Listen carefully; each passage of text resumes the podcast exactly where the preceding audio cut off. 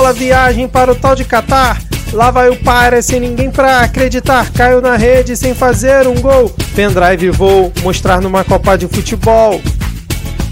Com bandeira no pescoço, diversão e arte. Azemula neurada no quartel, já tô farto. Generalato golpista que se conforme. Que boldo bom usar pendrive no futebol.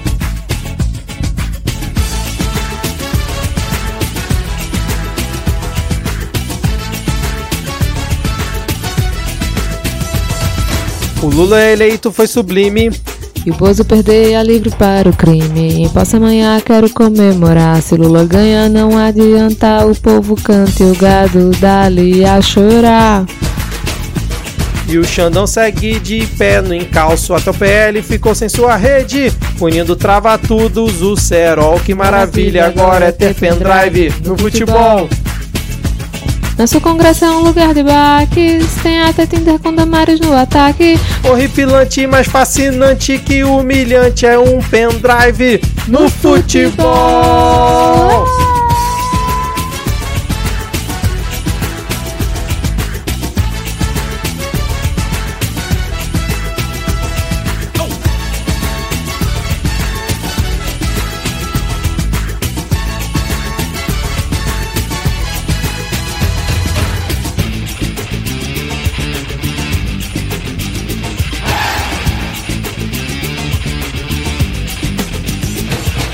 Patriota rende meme que é fantástico. Lira banqueiro com a PEC tem pleiteado. E o PT cede a vileza. Mas que fraqueza, é um pendrive no futebol. Oh, bora viagem para o tal do Catar. Lá vai o para sem ninguém pra acreditar. Caiu na rede sem fazer um gol. Pendrive vou mostrar numa Copa de Futebol. Nosso congresso é um lugar de paques, tem até Tinder com Damares no ataque. Horripilante, mais fascinante que humilhante é um pendrive no futebol.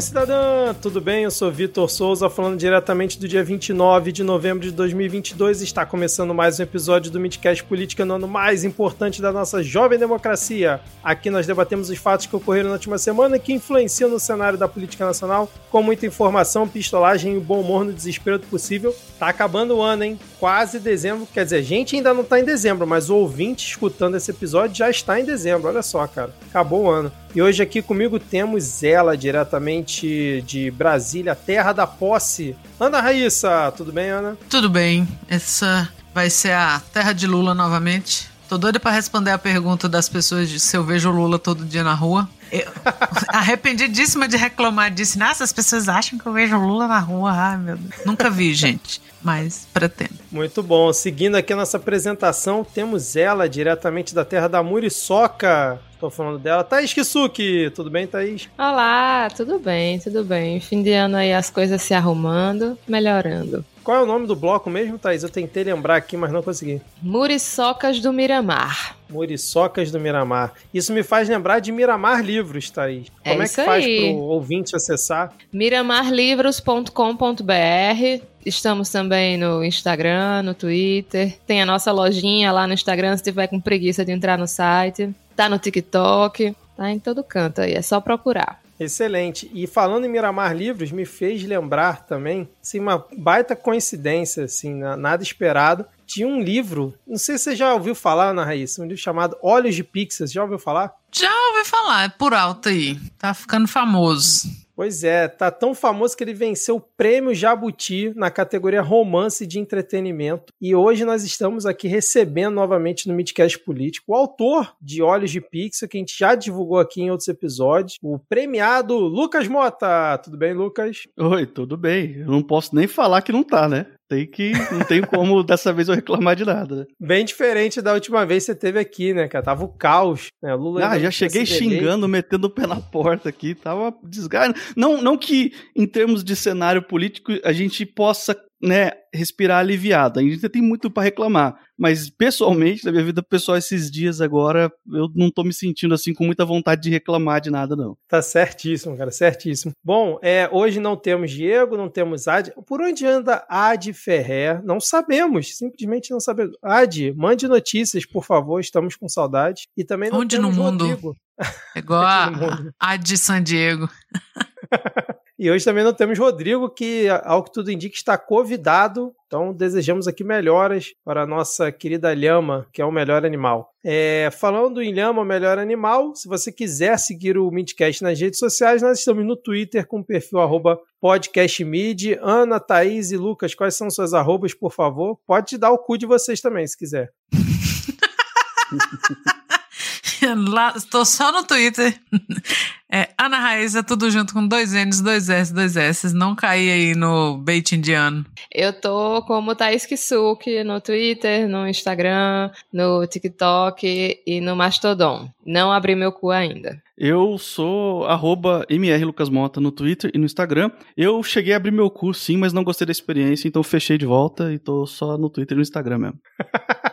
Se você escuta o Midcast pelo Spotify, Podcast Addict ou Apple Podcasts, avalie a gente aí no seu tocador de podcast com cinco estrelas, obviamente. Não vá avaliar com uma estrela, por favor, né? E isso ajuda bastante aqui o nosso humilde podcast. E se você quiser nos apoiar, temos o PicPay e o Padrim, com planos de dois e cinco reais. No PicPay, baixa o aplicativo e apoia por lá. E Padrim é padrim.com.br barra Midcast. Falando nisso, ainda temos aqui a nossa campanha Envie um Midcaster para a posse. A gente tem que talvez definir um prazo aí, porque já chegamos em dezembro, né? Então a gente continua aqui ainda na esperança. Se você quiser enviar ou a Thaís, ou o Rodrigo, ou o Diego para posse, né? Já que Ana já está em Brasília, Tupá também, Ad já vai mesmo. Então você pode fazer um pix para o Midcast, que é podcastmid@gmail.com, repetindo podcastmid@gmail.com a nossa chave. E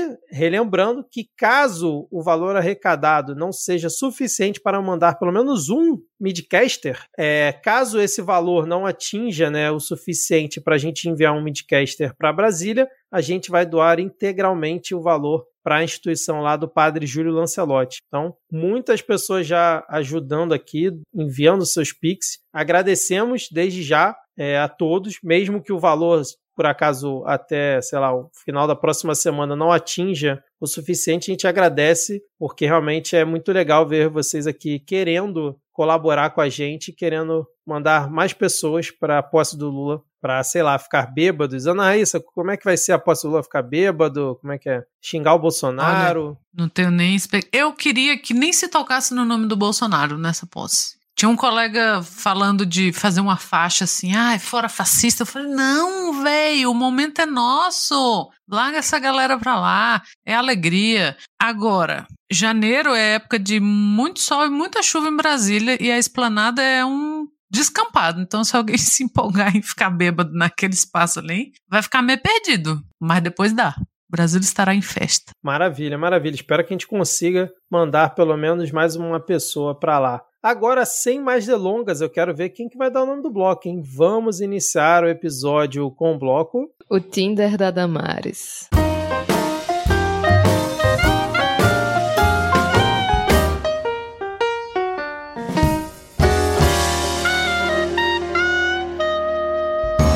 Começamos esse nosso episódio.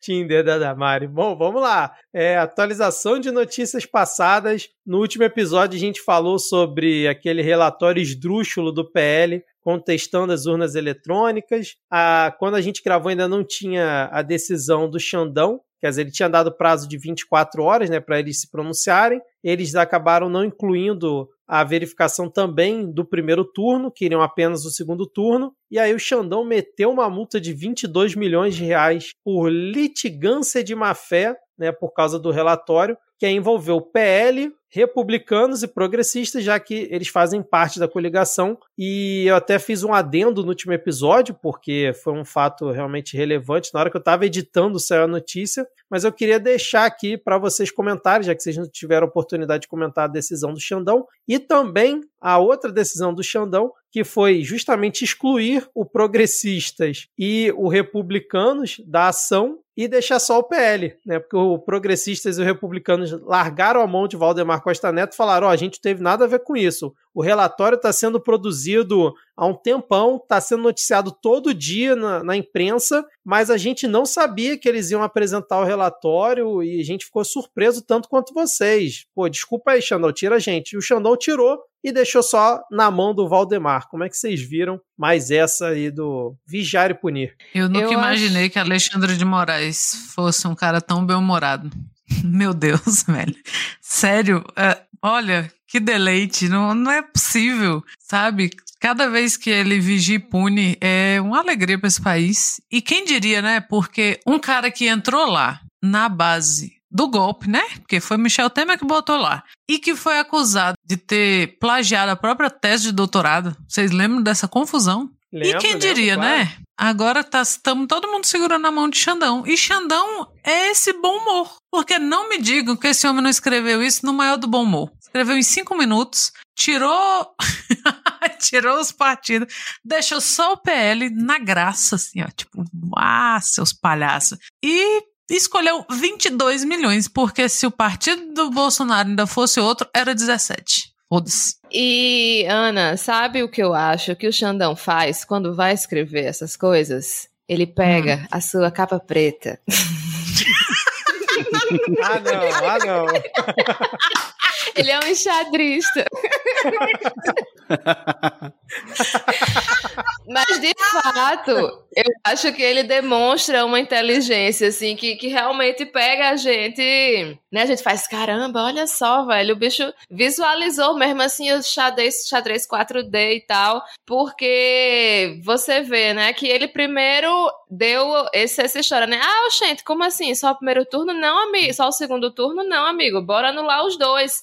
Aí já, já deixou a galera de, de, de mãos e pés atados, né? E depois ele obrigou o, os partidos da, da federação a, se, a deixarem o, o PL sozinho, né? Porque aí diminui a força, né? Mostrando que não, é só o, o partido do, do presidente. E acaba endossando né, o reconhecimento das eleições de partidos que estavam na federação do PL querendo ou não, acaba endossando que as eleições realmente foram é, legítimas e que só o, o mal perdedor do Jair Bolsonaro e quem está do lado dele que, que tentam fingir que, que é algo diferente disso. Cara, é o seguinte, ó, a gente tem que admirar esse filho da puta. Falou? A gente tem aí um monte de divergência com esse cara, mas é o que a Raíssa falou, entendeu? Eu lembrei de uma história pessoal, porque a resposta do, do Xandão aqui foi muito rápida. Você tá ligado quando o cara tá pensando rápido, ele já tem, assim, ele tá esperando.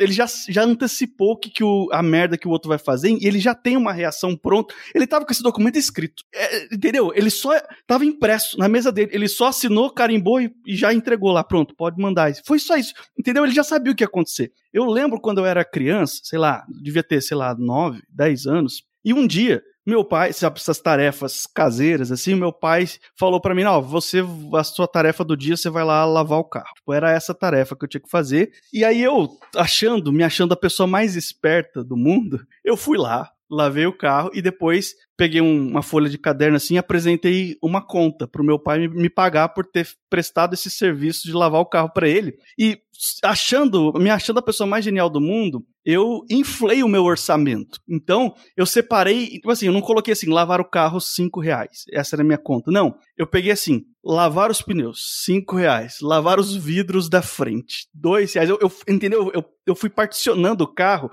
achando que eu estava sendo a pessoa mais inteligente do mundo e que meu pai não teria escolha a não ser me dar o que para mim, para meu ponto de vista de criança naquela época, era uma pequena fortuna, entendeu? A hora que eu entreguei, o meu pai só fez virar a folha pro lado que estava em branco, pegou a caneta da minha mão e começou a escrever: levar você pra escola todos os dias, 10 reais. Te dar comida, roupa lavada, casa, não sei o que é, 20 reais por mês que você vai ter que pagar. Ele começou a botar conta de um monte de coisa. E aí, sabe quando você, tipo, fica sem resposta, assim, tipo, eu não tenho argumentos mais para isso. E aí eu só peguei o papel, amassei, rasguei e saí, assim. Foi mais ou menos isso que o Xandão fez, tá ligado? Ele só virou o papel, anotou um negócio e tó, tá aí, entendeu? Tipo, você não tem argumento aqui. Você tá tentando passar de malandrão aqui pra cima de mim, rapaz? Aqui não, entendeu? Então, isso que foi engraçado, porque a gente tá acostumado a esse tipo de conflito levar um certo tempo para ter uma resposta. Mas a resposta foi tão rápida e tão boa, tão precisa, que, assim, virou histórico, virou um negócio assim. Agora eu quero sempre assim. Eu quero que seja sempre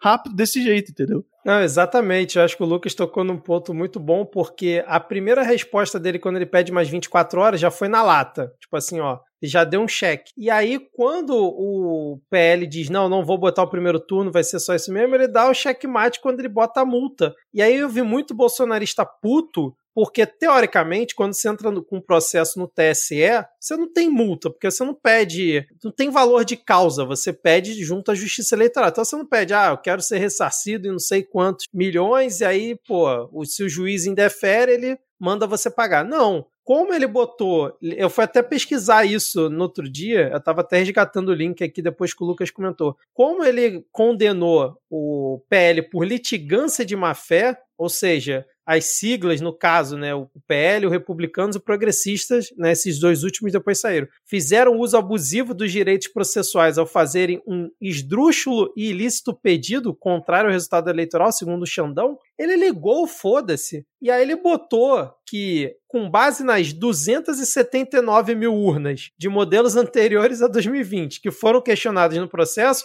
ele pegou, multiplicou esse número pelo preço unitário de cada urna, que é 4 mil reais, para chegar ao valor da causa, que dá 1 bilhão 150 milhões de dólares. E aí, como a, a multa, nesse caso, né, de litigância de má-fé, pode ser de 1 a 10% do valor da causa, ele aplicou lá 2% né, de multa, com base no Código do Processo Civil, e aí chegou a 22,9 milhões de reais, aí com requinte de crueldade, como a Ana comentou, né, de não botar 23. Não, bota 22,9. Se ele, se ele tivesse que botar 1,9% de multa para dar 22, ele dava. Então ele com certeza fez no limite. Então, para mim, ele Óbvio, ele sabe que não teve fraude, a gente sabe que não teve fraude nenhuma, então ele, ele ligou foda-se, ele tá pegando cada, cada chincane ali, cada arestazinha ali que ele pode dentro do código é, penal para poder meter pau em cima desses caras. E aí eu também achei curioso que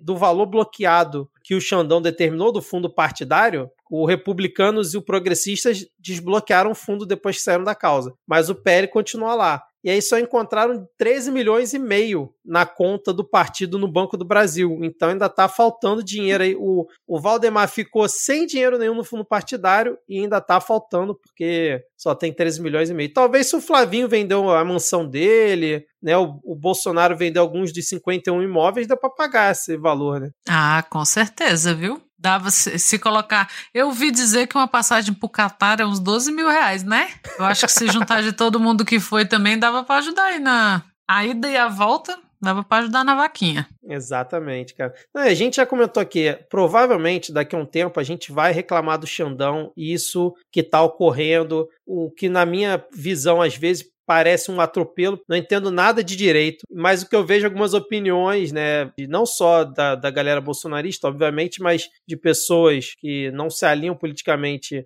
a esses golpistas, é que ele em alguns momentos passa do ponto. Eu não sei avaliar, mas são argumentos que me parecem razoáveis, mas provavelmente isso vai se voltar contra a gente em algum momento. Mas, independente dele estar tá agindo contra os bolsonaristas, o judiciário vai se voltar contra o governo do PT mesmo, independente disso. Então a gente, pelo menos, eu pelo menos penso assim, né? A gente pelo menos consegue dar uma risada e zoar da cara desses caras, botando o meme do Xandão vigiar e punir, né? Não sei se vocês concordam. Ai, meu vocês... Deus, melhor, melhor meme. Dá até, o, até esqueço que sou abolicionista penal nessas horas. Meu Deus. Desculpa, ano que vem eu volto. Ah. Até agora, senta o pau, Xandão. Eu acho Bom, que nesse se... caso específico, não, não. Como a gente não tem essa, esse costume de ficar contestando eleições, fraude nas eleições, não sei o que, eu não vejo como isso poderia se virar contra a gente. O, o Xandão talvez, de fato, né, ele possa ser um, um, alguém que vá incomodar. Mas, assim, olhando o nosso STF, eu não acho que o Xandão vai ser pior dos ministros que para a esquerda e para o PT, não. Pelo contrário, talvez ele, ele continue sendo visto aí como um ministro comunista por certas pessoas do nosso país. Uhum. Eu fico dividido com essa parada aí do, do Xandão. Por um lado, eu acho que sim. Em algum momento, talvez a gente vá não vá gostar das coisas que ele fala, das coisas que ele faz e que talvez ele seja um empecilho. Por outro lado, isso, isso é o que eu vou falar como sempre, é baseado em porra nenhuma. Assim, é totalmente assim.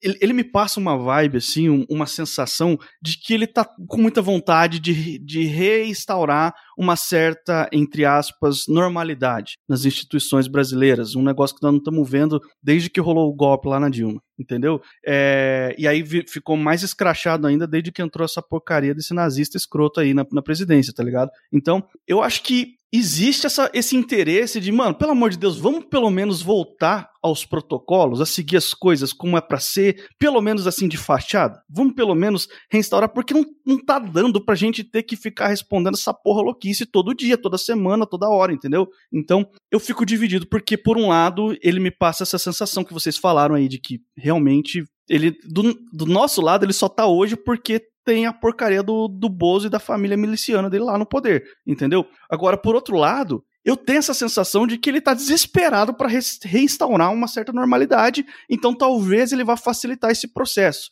No meu caso, eu acho que eu vou pagar para ver, entendeu? Vou esperar um pouco mais para ver de qual que é. E só para a gente fechar esse tópico, eu achei boa a argumentação que ele colocou para retirar os republicanos e os progressistas da ação, que ele botou o seguinte, ó, abre aspas, ambos os partidos afirmaram expressamente que reconheceram publicamente por seus dirigentes a vitória da coligação Brasil da Esperança nas urnas, conforme declarações publicadas na imprensa e que em momento algum questionaram a integridade das urnas eletrônicas, diferentemente do que foi apresentado única e exclusivamente pelo Partido Liberal, fecha aspas, e aí vem a importância de quando Marcos Pereira foi publicamente no Twitter reconhecer a vitória, o Arthur Lira deu aquela declaração do lado do restante da galera do PP. Olha aí, serviu para alguma coisa. Quem achava que era só protocolar, serviu para tirar o rabo deles lá da ação do, do PL, né? Segundo essa decisão do Xandão. Vamos seguir então aqui com o nosso episódio, porque é uma coisa que a gente criticou muito no episódio passado, não se concretizou, que foi Alexandre Frota na equipe de transição da equipe de cultura né, e do, do governo Lula. Ele argumentou que foi vítima de preconceito e explicou que a recusa foi para evitar problemas. Frota, vá merda, né? Preconceito era o que você destilava quando estava apoiando Jair Bolsonaro, né? Você cansou de fazer isso até que conseguiu ser eleito. Agora vem falar que está sofrendo preconceito é demais, né? Ah, fico até com E dó, na né, primeira cara? oportunidade. É, oh, meu Deus, tadinho. E na primeira oportunidade foi escroto com o Zé de Abreu, né? Oh, meu Deus. Assim, com o Frota, eu acho que o apoio do Frota é sincero. Eu acho que as críticas dele ao bolsonarismo é sincero, do jeito que o bolsonarismo dele foi sincero. Porque ele, sabe, ele é raso, é um pires, assim. Então, tudo que não tem profundidade, maquiavelismo ali, não. É, é sincero. Eu acredito nessa sinceridade dele. Mas não é porque a personalidade dele é preto no branco que a realidade é preto no branco. E ele foi realmente muito danoso para, sabe? No, lá no início, quando ele ainda apoiava o governo Bolsonaro, ele falou umas coisas terríveis da Ancine, assim, que tinha que mudar a Ancine para Brasília, que era para o governo federal pesar a mão, sabe? Esse tipo de coisa. Então, não é porque o cara chegou ontem no ônibus e tava muito empolgado que a gente vai deixar ele pilotar o ônibus ou sentar na janela, né? Calma aí, frota, segura sua onda, sabe? Ah, foi um apoio importante talvez tenha sido. Foi mais importante para ele deixar de ser bolsonarista do que para a esquerda. Então, assim, sabe? Continue aí, beleza, fez aí sua parte, reconheceu que fez merda, mas quando inventou que estava fazendo curso de sociologia numa faculdade que não tinha curso de sociologia também, né? Baixa sua bolinha. Eu ach, achei decente ele ter, ele ter aberto mão, ao, veio dizer que eu tô sofrendo preconceito, mas abriu mão porque pegou mal pra caralho pegou mal. Eu acho que o PT tem que parar também de querer recompensar todo e qualquer apoio, sabe? Nossa, fulano é escroto, mas porra, declarou voto. Tá bom, fe fez mais bem para ele do que para para a esquerda, para o PT, para frente ampla, o que quer que seja. Então, assim, não tem mais não tem mais cargo, né? O Frota não foi reeleito. Talvez estivesse aí na esperança de, sei lá. Não acho que ele suma da política agora, porque ele conseguiu uma certa relevância. Mais ainda depois que ele se tornou anti-bolsonarista do que quando era bolsonarista, porque quando era bolsonarista era mais um maluco, né? Mas tá certo, tinha que renunciar mesmo, pelo amor de Deus, sabe? Chega de gente doida aí. Não, a vaga já tá ocupada pelo Janones. É, eu, eu, assim, eu, eu achei também que, que foi, foi prudente, assim, da parte dele é, declinar, né, dessa, dessa vaga. É, por mais que eu compreenda, ah, não, é porque é para ter alguém do partido e ter o apoio do partido, etc. Mas a verdade é que, de fato, assim, não faz muito sentido. É que, tipo, tá, o Frota, ele foi ator, mas, de fato, assim, pra cultura, quem é, né, o, o Frota, é, o que, que ele representa, o que, que ele traz de fato. Ele apresentou leis interessantes enquanto estava no Congresso? Apresentou.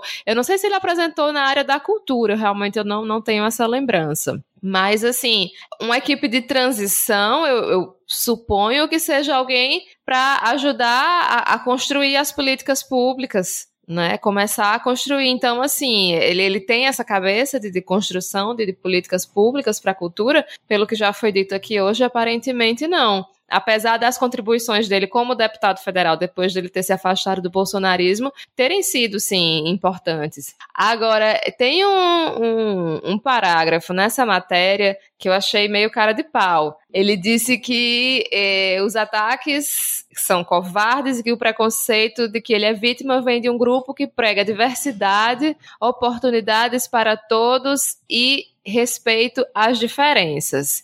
Então, assim, vai com calma. Qual é a, a, a, diferença que tu é? Tu é da cota de ator pornô, de ex-ator pornô, porque qual é a. Sabe assim, não, é, não é questão de diferenças. Não é essa a questão. Ele é um cara que se equivocou muito e que, assim, é, é alguém que, que eu reconheço as contribuições dele enquanto político e eu acho que, que foram boas contribuições, mas uma coisa é uma coisa, outra coisa é outra coisa. Vamos, vamos separar as coisas para não, não, misturar tudo, né? Você não, você não está sendo vítima de preconceito, Alexandre Frota. Você está acolhendo o que foi plantado ao longo da sua vida. A gente, na verdade, da esquerda, recebe bem demais as pessoas. A gente recebeu você bem demais, recebeu Patrícia Leles, recebeu um monte de gente. Mas, assim, vamos com calma, porque também não é assim, né? É, eu acho que essa parada dele ter declarado voto no Lula, bom, talvez o PT usou isso como parte do argumento de colocar ele lá.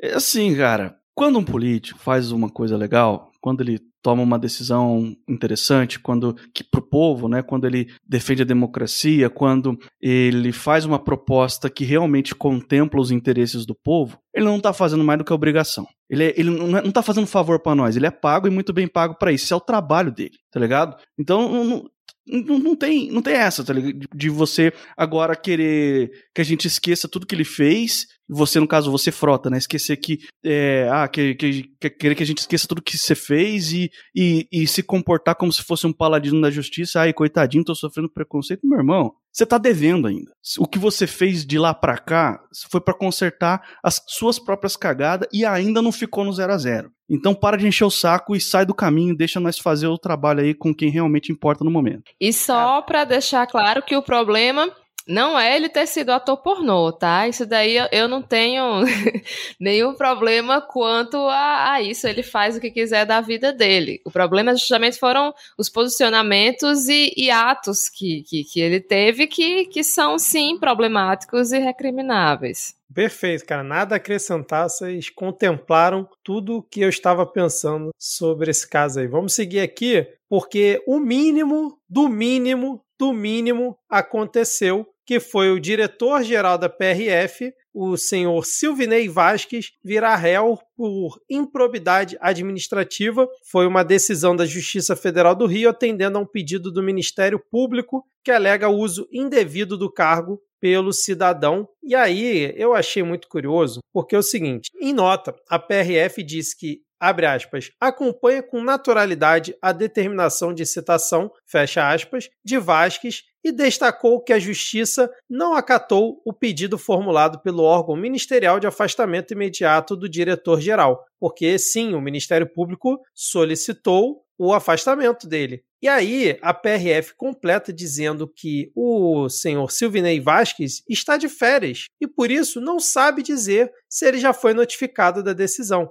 E o juiz da decisão só não definiu que ele deveria ser afastado justamente porque ele estava de férias. E aí queria ouvir ele antes de tomar uma decisão. Ou seja, o cara fez os maiores absurdos durante o segundo turno e após o segundo turno. Né, a gente já comentou isso aqui diversas vezes. Em qualquer governo minimamente normal, já era para ele ter sido exonerado há muito tempo. Só o fato dele ter virado réu agora por improbidade administrativa, o Ministério Público ter denunciado ele, já era para ele ter sido exonerado. Então, como a gente ainda está na porcaria do governo Bolsonaro, esse cidadão não só continua na, no comando da Polícia Rodoviária Federal, como está de férias e por isso a gente nem sabe se ele foi notificado ou não. E é isso. Eu queria saber o que, que vocês acharam dessa situação, que, como eu disse, para mim é o mínimo do mínimo do mínimo ele virar réu por improbidade administrativa. Ah, é bem o mínimo mesmo, viu? Não sei se vai para algum lugar, porque, como você falou, né, o cara não foi nem afastado porque está de férias, então, assim, sumiu, evaporou, não tem endereço nas férias, não dá para achar. É, mas só disso acontecer já dá aquele ar, né, de que, porra, talvez não fique assim, embora eu duvide. E, bicho, tem que parar com isso, sacou? É Pazuelo, além de assumir cargo de ministro, é subir em carro de som enquanto é, é, é militar nativa, é esses caras pedindo, pedindo voto. E, e, é o mínimo, né? O que esse cara fez aí. Se eu não me engano, é ele que tem um. Que, que até também ia ter um processo administrativo contra ele, porque ele tinha espancado um lavador de um, cara que trabalhava no, no posto de gasolina, porque não queria lavar o carro dele. E aí, Exatamente. mesma coisa, a PRF ficou meio, opa, a gente não conseguiu, sei lá, falar com ele, não sei o quê. Aí a PRF que pagou a multa, porque o cara conseguiu uma indenização na justiça.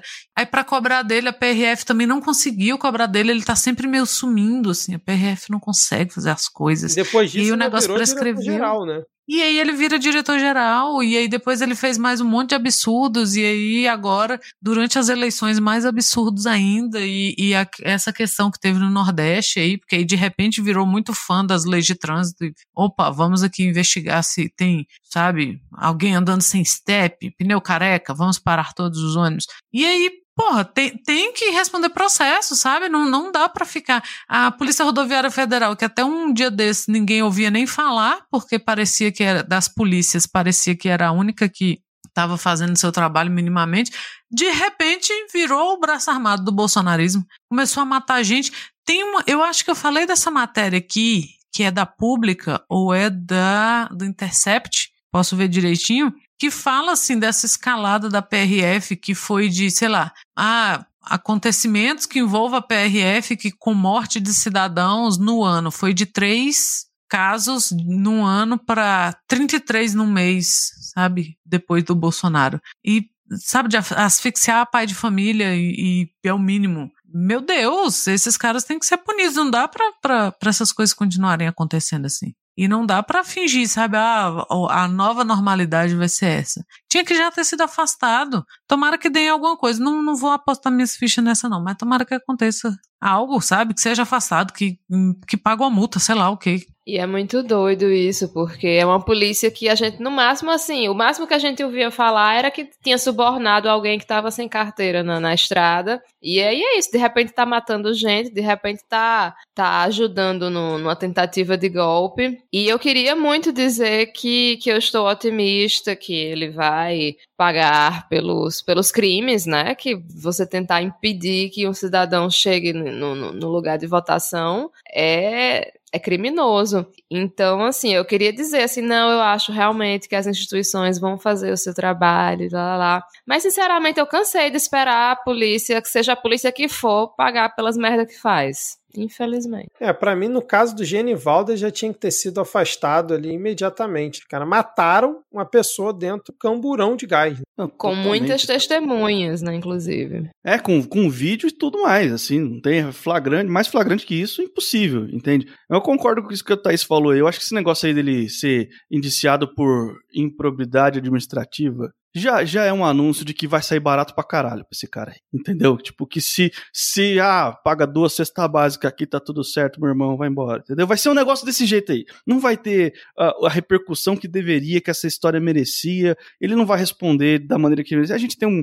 um problema sério no Brasil com esse negócio de, de anistiar golpista, tá ligado? A gente até hoje não resolveu essa questão. Então, eu tô com a sensação de que vai sair muito, mas muito barato para esse cara. Tô, tô de acordo com vocês, cara. Bom, então atualizamos as notícias passadas, agora vamos para as novas notícias, porque tem, tem diversão nesse bloco aqui. Eu não, eu não lembro se, se vocês, ouvintes e até membros aqui da bancada, sabem, mas no início deste podcast, o primeiro bloco geralmente era polêmicas, piadas e tretas. Era como a gente chamava o primeiro bloco aqui do Midcast. E, cara, vamos vamos aqui tentar resgatar um pouco dessa essência do Midcast. Está chegando aqui final de ano, Lula está lá em Brasília tocando a transição, os golpistas continuam na porta dos quartéis tomando chuva pra cacete e, porra, pedindo intervenção do OVNI. E enquanto isso, o nosso bravo, o nosso guerreiro do povo brasileiro, Eduardo Bananinha, está no Catar assistindo escondidinho a Copa do Mundo, foi para lá sem alarde, não contou nada nas redes sociais. A esposa dele, que é influencer, também não falou nada. Todo mundo quietinho, eis que Casimiro está lá transmitindo o jogo do Brasil e de repente esse glorioso câmera da FIFA começa a focalizar um cara vestido de taça da Copa, sei lá, duas mulheres tirando foto com ele, eis que de repente aparece Eduardo Bananinha, se junta ali na foto, todo sorridente, todo pimpão, tira a foto e isso vira para o mundo inteiro ali esse momento maravilhoso. E aí foi uma repercussão gigante. O Bananinha ele conseguiu um feito inacreditável que é no dia de jogo do Brasil, o Brasil ganhou Tá rolando Copa do Mundo, gente. Geralmente o Trend Topics é só nome de jogador brasileiro, né? Brasil, de quem tá jogando no Brasil. E tava lá o Bananinha, sei lá, em terceiro nos Trend Topics por ter aparecido no meio ali da torcida curtindo o jogo do Brasil enquanto os patriotários estão lá na porta dos quartéis tomando chuva. E aí, para melhorar a história, o Bananinha hoje me surge falando que ele foi para o Catar para levar pendrives.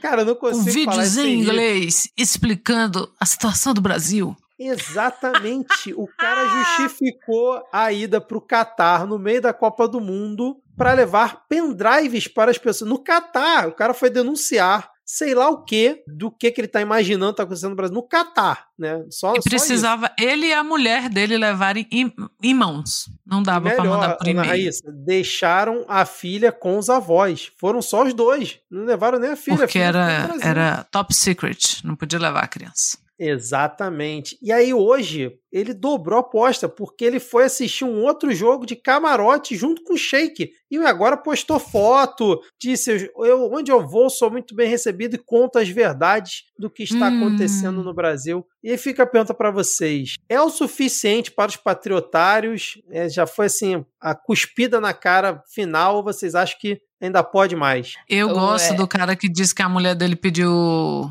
pediu divórcio e que ele foi mandado embora. E, e, porra, eu fui mandado embora, minha mulher pediu divórcio essa semana e esse filho da puta tá lá no Catar se divertindo e tal. Aí tem os defendendo, porra, eles também têm direito ao seu lazer. Cara, tem que passar na frente desses lugares jogando capim mesmo. Igual o brother lá fez, jogando capim, a hora do lanche, aqui ó. Tem, tem que se lascar. Quem colocou laxante na água, tem que pôr mesmo. Chega de ter dó dessa galera sabe? Tá, a coisa tá ficando ridícula já. Cara, tem, tem mulher grávida no meio desse povo, tem criança, sabe? Eles escutam porra de hino nacional, hino do exército, hino do caralho a quatro, 24 horas por dia. Não tem sanidade. A pessoa se expõe de livre e espontânea vontade a uma situação dessa para Eduardo Bananinha tá aí assistindo o jogo na Copa. Sendo que os burrão estão aqui vaiando toda vez que o Brasil faz gol, igual uns idiota, Ah, não, tem que virar piada mesmo, viu? Bem feito, bem feito, bem feito. Quando eles descobrirem que o mito deles provavelmente tá assistindo jogo também, aí eu quero ver. Sabe, bem feito. Aí o cara inventa uma desculpa mais esfarrapada do mundo. Aí depois aparece com o tal do Sheik, aí o povo foi questionar o Sheik lá no, no Twitter. E o Sheik, não, gente, eu não sou do Catar, não, eu sou dos Emirados Árabes. Porque não, foi falar com o Sheik do Catar. Essa entidade, né? O Sheik do Catar. Foi porque SOS pro Catar, que é um, um Não, estado e- absolutista religioso, é isso que ele. Ah, não, bicho, burrice tem limite. Eu achei que o E a- limite tinha sido código Morse para disco voador, e não era. Ana, rapidinho, eu quero que você comente o look de Eduardo Bolsonaro hoje no camarote com o Sheik, que ele tá de camisa de time de futebol e um blazer por cima, porque provavelmente Não, meu Deus, ele cadê? não tinha ele não tinha levado a, a roupa, É mesmo? né? Ah, Pegou mal, descobriram que ele tava lá no Jogo do Brasil, porque ele foi escondidinho. é, ele foi escondido, Foi gente. escondido, A Câmara dos Deputados porque ele tinha agenda. É, a agenda pública a Câmara- dele dizia que ele tinha sessão na. Tinha E a Câmara vários compromissos. não E ele bateu ponto, né? E a Câmara dos Deputados não disse se ele justificou, porque para o deputado sair do país ele tem que justificar, tem que informar, eles não informaram. Então ele saiu E escondido. do bolso dele não saiu essa viagem. Exato. Aí pegou mal, o cara arrumou um blazer, meteu por cima da camisa de time que ele deve ter levado para assistir o jogo. Caraca, é mesmo. E aí ele fez uma cara séria pra combinar com o blazer.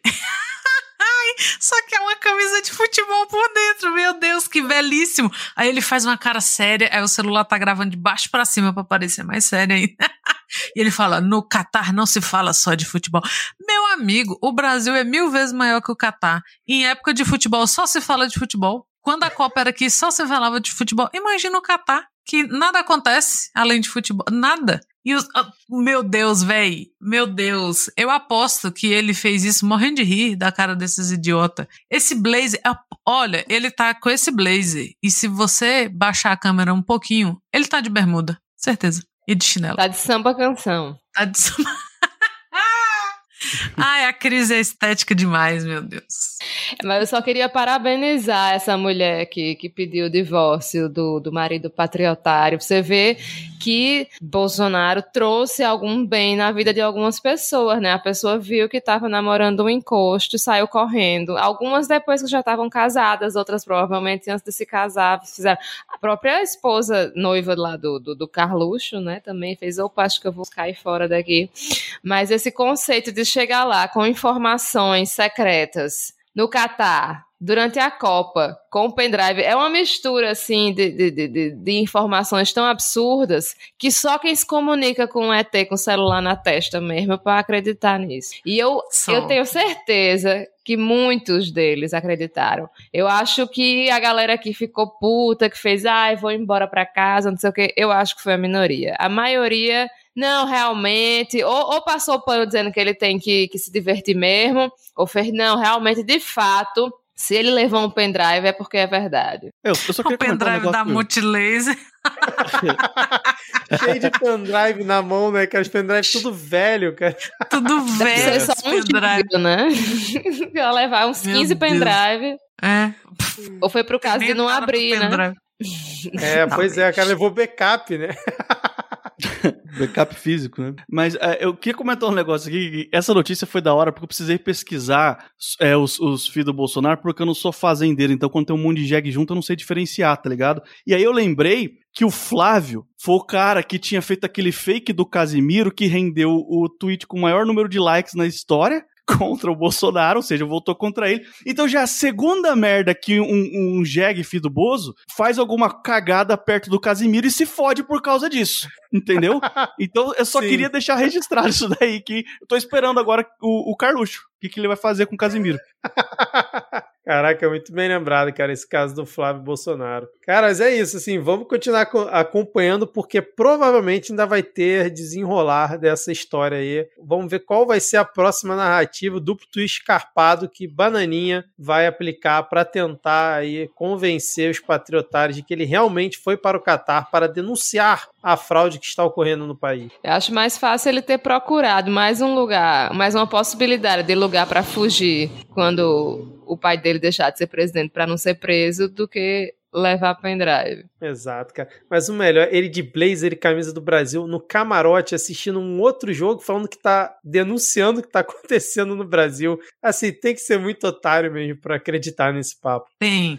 E se acredita, merece. Chega de ter dó dessa gente. Olha, essa É, pessoa olha pra é. isso. Porra, e acre... Não, porra, ele tá falando sério. É mesmo, ele foi lá denunciar. Ah, véi, véi. Ó, É. porque a ONU, não sei o quê. Ah, bicho, sabe? Cê, quando você quer acreditar, você acredita, né? Cacete, meu Deus do céu, de quem será esse blazer?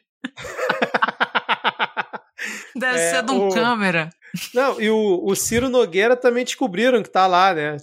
Pegaram a foto dele, Ciro Nogueira tá lá curtindo também a Copa, então assim. Todo Ricardo mundo foi Salles no tá em Mocó. Fernando de Noronha, o Malafaia Hum. tava no resort e os E diz que o resort do Malafaia é quatro conto, hein, a diária. Exatamente. Ó, veio, mas- veio pro Nordeste, hein? Veio pro Nordeste. Ah, ué, mas não era pra Exatamente. boicotar o Nordeste? Uhum, uhum. Agora, sabe onde não tem boicote? No tweet que divulga a gravação do Midcast toda semana, porque olha só, a Cíntia de Paulo disse aqui, ó, salve, salve para esse crossover de milhões. Afinal, hoje temos aqui Midcast e suposta leitura, é o suposto Midcast, né, Ana Raíssa? Aqui É o suposto Medcast hoje. A Vânia Souza disse assim, ó, aguardo ansiosa por esse podcast toda semana. Beijo grande para todos. Beijo, Vânia. E o Rodrigo Basso, grande salve para toda a bancada do Midcast. Parabéns pro Lucas pelo prêmio Jabuti. E manda um salve pro Denis Almeida, que fez importante FIA essa semana sobre educação. Muito bem, salve aí pro Rodrigo Basso. Parabéns novamente aqui pro Lucas. E um salve pro Denis, que o fio dele fez tanto sucesso, tanto sucesso que o MBL criticou. Então, se isso não é sinônimo de sucesso, eu não sei mais o que, que é, cara. Então, parabéns um salve pro Denis. Vamos seguir aqui com a nossa pauta Ana Raíssa. Temos agora um momento aqui nesse podcast, aproveitando que o Rodrigo Hipólito não está aqui para criticar ou vetar o que está aqui na pauta, que ele com certeza já teria cortado isso aqui da pauta. Pro ouvinte que não está aqui desde o início do Midcast Política, a gente tinha um momento Carluxo aqui no Midcast toda semana, que a gente trazia as, as peripécias de Carluxo e companhia, tinha tradução dos tweets dele, era uma coisa assim muito louca. Outros tempos, né? E agora, Ana Raíssa, eu venho aqui com uma sugestão que a gente já tinha comentado lá no nosso grupo, que é o momento Conja. Porque a Conja, ela não está bem. A gente precisa falar disso, não podemos fechar os olhos para esse momento. Para quem acompanhou aqui o Midcast, acompanha as redes sociais, a Conja, né, que é a esposa do Sérgio Moro, do Marreco, durante a campanha era toda sorridente, fazia altos vídeos, né? Pô, ia na feira comer pastel, tomar caldo de cana. E agora, depois de eleita deputado federal, quando reencontrou Sérgio Moro, porque eles estavam separados, né? Cada um concorreu por um estado. Ela agora, na Raíssa, em todas as fotos que publica nas redes sociais, está com uma cara que, assim, eu não sei como descrever aqui para os ouvintes. Você vê uma pessoa quase sem alma por estar novamente ao lado de Sérgio Moro. Você acha que devemos acompanhar isso e ter um momento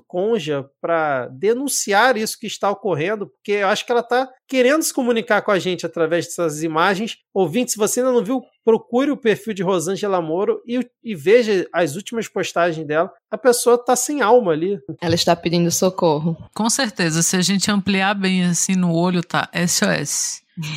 Porque não tem condição. Gente, esse homem é um dementador. E essa mulher está, a alma dela vai saindo do corpo. Mas não tema, conja, porque senador são oito anos. Você vai ficar oito anos longe desse homem. Se tudo der certo, você não vai ser reeleito, então você vai ficar quatro anos em São Paulo, aí depois você faz uma vaquinha aí e pede um divórcio. Não é possível que não conhece um advogado para fazer um divórcio, sabe? Não é possível. Não, mas Não ela é. foi eleita deputada federal. O problema é esse. Ela vai estar em Brasília. Ela vai estar é? em Brasília. Ih, então tá tudo, tá tudo explicado. É, é essa a tristeza da- de Rosângela. Ou seja, vai o ser minha problema é também. esse. O problema é Ah, esse, porque Rosângela. antes morava um no Paraná e a outra em São Paulo, aí tava tudo certo. Agora vão ter que morar tudo na mesma cidade. Aí Tinha, Não vai tinha me dar. esquecido disso, porque eu tava já com esperanças de que em 1 de janeiro ela ia se livrar dele. Mas não vai. Meus pêsames. E assim, ela. Tudo é, é a semiótica. Assim, ela. O cabelinho, assim, todo escorrido, a roupa amarela, ela tá sempre. Que a gente sabe que amarela significa desespero, né? Então ela tá sempre meio de amarelo, meio jeans, assim, triste, olhando pro, pro nada, um olhar parado, vazio, assim. Por favor, Rosângela, procure ajuda. Não é possível. Não é possível. Gente, sério, vejam as fotos assim, antes e depois. Tem que fazer uns antes e depois dessa mulher. Ela sem Não. Sérgio e ela com Sérgio. Compara com a foto de perfil dela, que ainda é da campanha, com a foto atual. É outra pessoa, cara. Outra, pessoa. E, e ela, eu tô vendo aqui no cantinho, né, que ela, o perfil dela não é verificado e o dele é.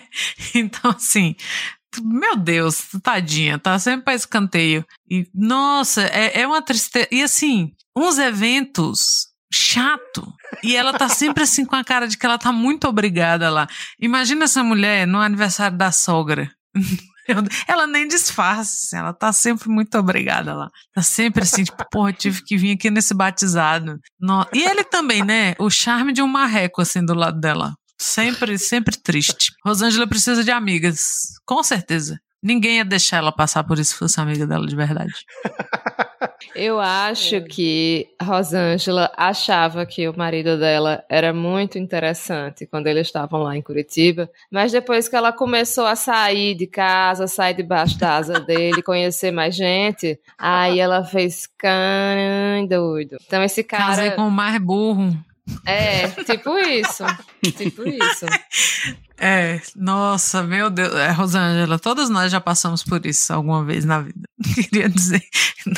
Não, não entrarei em detalhes, mas todo mundo já passou uma dessas de falar assim: ixi, peguei o mais tonto, meu Deus. Ou o mais feio. E no caso, os dois aqui, olha, É coitado. aqui, é. Sabe, Gabaritou. o, o- o mais mal arrumado, sabe? Tudo. E pobre. Meu, aposto que se ela fosse amiga de Joyce, Joyce já tinha jogado a real pra ela. Porque Joyce, Joyce não mede palavras. Joyce já teria falado, amiga, tá no seu olhar. Larga esse homem. Salário é bom de deputada, dá pra segurar a onda sozinha. Não vai depender dele. Não vai depender do salário de juiz. Um homem que bota em perigo as contas da casa igual ele botou. Imagina, você casa e você pensa, juiz, tô feita assim pra sempre. Aí o cara só joga pela janela. Imagina o perrengue que essa mulher não passou pensando, meu Deus, É. a casa financiada, socorro. Aí agora, aí achou que tinha se livrado, falou, vou me É. livrar. Por quê? Agora me surgiu aqui uma teoria de que Conja não achou que ele ia ser eleito. Assim como eu, Sim. Conja não tinha fé. E ela pensou, ia vou pra para Brasília. Brasília. Assim como João de Santo Cristo, vou para Brasília refazer minha vida. E aí ele veio junto. E os planos de Conja foram por água abaixo. Isso. Com certeza, cara, com certeza é isso. Com certeza. E ela está Eu decepcionada. Ela tá doida pra, pra, pra. Tava doida pra Xandão cancelar essa eleição aí. Mas ela lembrou que ela também ia pelo ralo. Pensando, Gente, dá, dá pra incluir só as urnas do Paraná e só pra gente ver uma coisa rapidinho. Ô, Conja. Eu não consigo olhar pra cara dela e não, não, não sentir um pouquinho de pena, assim, sabe? Eu olho pra cara dela e eu escuto Simon e Garfunkel. Hello, darkness, my old friend. é a cara da conja. E quando você lembra que ela é gêmea do Glenn, né? Tudo fica melhor. Assim, na moral, é? na moral, essas fotos dela agora, é, não parece que é tipo uma exposição experimental de fotografia desses museus de arte, assim, que você fica olhando meia hora tentando entender e sai meio perturbado de lá? Parece um rolê desse aí, não parece, não? Inclusive, É, a luz, inclusive- né? Essa amarela, assim, tem umas luzes. É verdade. Eu, inclusive, tô há meia hora encarando a cara dela. Eu não consigo parar de encarar. eu só vou é parar quando bom. eu fechar a aba, porque eu não consigo tirar Não, os olhos da cara E tem uma dela. mulher à esquerda dela que tá meio afundada na cadeira, assim. Gente, que evento chato, meu pai. Olha, e com todo respeito, era um evento, assim, né, pra. Era uma associação voltada à, à saúde, né, de, de pessoas que têm doenças raras e tal, mas devia estar aquele climão, porque, meu Deus, tem uma mulher afundada na cadeira. O marreco tá com a cara. Ele chega a estar com a sobrancelha junto, assim, sabe quando você tá com aquela cara de ei, rapaz? Citando o Fred que, ei, rapaz. E ela tá olhando pra câmera fixamente, como quem pede socorro, assim, tipo, gente, por favor, alguém me escute. E um Sabe metro você de distância um do outro. Um metro de distância um do outro, que é a distância segura que você tem que manter de Sérgio Moro, né? Hum? Pelo amor de Deus. Cara, amor mim a foto mais icônica dessas últimas que ela publicou é ela dentro do plenário Ulisses Guimarães. Ver. Era pra ela estar com um sorriso. Eu Estou conhecendo a casa do povo, por onde eu vou passar os próximos quatro anos. E ela está com uma cara de tipo assim: me tirem desse lugar, pelo amor de Deus. Eu não sei o que eu estou fazendo aqui. O Ai, que meu só Deus corrobora a minha tese de que ela achou, ela já estava contando que, que Sérgio não seria eleito. E Se aí, Sérgio não fosse eleita, ela estaria nessa foto com o Joyce Halseman, Raíssa. Com certeza, Abraçada, com certeza. sorrindo. abraçada, sorrindo e aprender a fazer torradas francesas com Joyce. Que Joyce, vocês já viram Joyce ensinando a fazer torradas francesas? Ia aprender. Não. E aprender a não fazer vi, macarrão. Mas não, meu Deus. Gente, to- meu Deus, tem, ela, tem uma foto deles na Igreja Anglicana de São Paulo, que na verdade ele que postou assim. Ele tá péssimo como. Péssimo, péssimo. Meu Deus, é um homem que fica péssimo de calça jeans. Mas a conja. Parece que saiu da internação ontem, a bichinha. Oh, meu Deus. Oh, meu Deus. Gente, alguém ajude essa mulher. Aí tem uma foto que ela não está com ele, são várias mulheres. E ela tá bem. Por favor, Sim. ah, choquei, Você choquei. Encontre isso. E Sabe o poste. que é isso, né? Você sabe. Sabe o que é isso, né, Raíssa? Isso é falta de feminismo na vida da cônjuge. Falta de feminismo. É, é verdade. Até um Ela- feminismo Joyce Hasselman serviria aqui. É, um feminismo liberal já era suficiente pra ela se soltar um pouquinho, Já. saber que não Já, menina, ficar- ia falar pra ela arrumar um amante jovem, sabe? Essas, essas feministas liberal assim. Ai, arruma, arruma um personal trainer, amiga. Você pode mais. Olha, tem outra foto que ela tá também, ó. Foi conhecer a gentil equipe de liderança da Câmara, não sei o que. Aí tem umas, umas moças e um cara. Ela tá com a cara ótima. Porque não tem Sérgio Moro na Exatamente. foto. Olha só, aí a foto que, que o Vitor comentou no plenário do Ulisses Guimarães, meu Deus do céu. Você pode. Meu Deus, coitado. É uma alma penada. Se você coloca aqueles efeitos na foto, você pode dizer assim: essa mulher morreu na construção do plenário e até hoje ela caminha por ali. Meu Deus, pobre cônjuge. Gente, é Não, que incrível. maravilhoso. Gente, Todas tá as fotos que você vê. 15 minutos, a gente tá quase 15 minutos falando disso. Que maravilhoso. O Rodrigo não está Rodrigo aqui vai odiar. Meu Deus. Rodrigo, é o golpe dentro do golpe, Rodrigo. Meu Deus do O céu. brasileiro tá acostumado com golpe já. Mas assim, o meu último comentário é incrível. Você passa aqui, assim, todas as fotos que ela tá sem ele, ela tá com um sorrisinho, assim, bacana e tal. E as fotos que ela tá do lado dele, ela tá pedindo ajuda. Todas as fotos, ela tá transtornada. E ele tem. Marreco, o dementador. tentando sorriso, né? É, cara. É, e meu Deus, ele não. Oh, meu Deus. Marreco é o apelido mais certeiro pra ele, porque é um marreco, pelo amor de Deus. E ela toda, em- é, em outras fotos, ela tá sempre meio simpatiquinha assim, ó. Em qualquer situação. é, mas com ele. Agora, triste, agora, triste. Agora vamos então encerrar por aqui Ah. é, hoje o momento conja, mas voltaremos, voltaremos em Voltaremos. breve, porque não vamos negligenciar isso que está acontecendo Não ah, vamos. nesse relacionamento. Mas sabe quem também está pedindo ajuda? Eu confesso que eu não acreditei. Continuo não acreditando nessa notícia, mas a gente tinha que trazer aqui porque a gente está resgatando esse polêmicas, piadas e tretas, né, nesse momento é, divertido aqui do Midcast Política, pois saiu na Veja né, o insólito pedido de Damares por um Tinder no Senado. Ex-ministra surpreendeu futuros colegas e assessores ao interromper uma apresentação nesta semana. Aí tem aqui né, a notícia. No meio de um auditório, durante um seminário para apresentar a estrutura da casa aos novos integrantes e suas equipes, a senadora eleita pelo Distrito Federal bradou pela criação de um Tinder para senadores. Eu estou solteira, justificou a ex-ministra do governo Bolsonaro.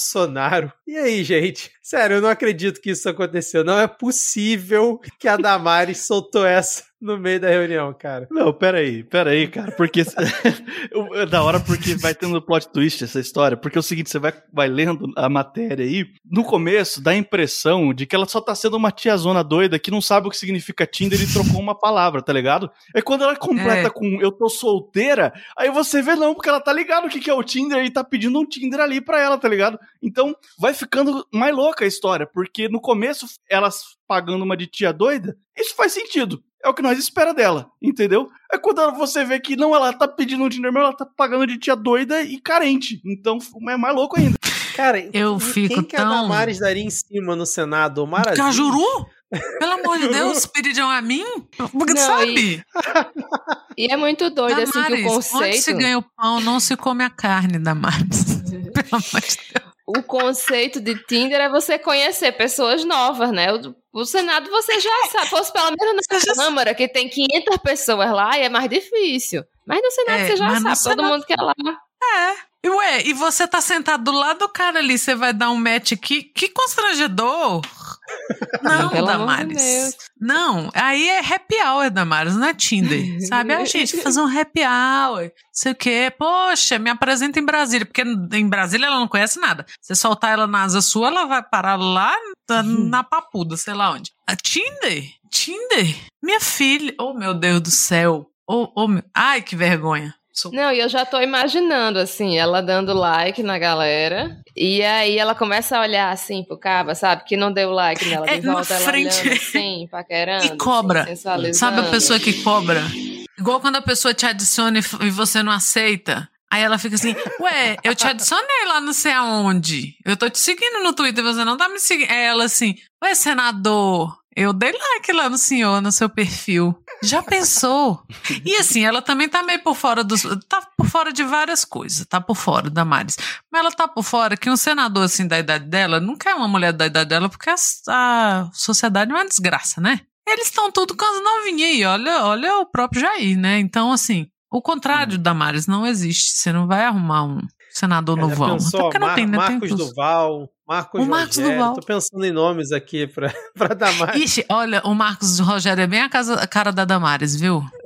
Um locutor, um locutor de me- supermercado. Ela, inclusive, deve achar ele um gato, aposto. Deve, ainda mais de máscara, assim, ó, na época das, Ah, é, aquelas- eleições. Aquele olho pintado. É, é uma coisa meio, meio árabe agora, ó, meio tch. Aí quando tira a máscara, você, oh meu Deus, era o Vixe. pica-pau de máscara.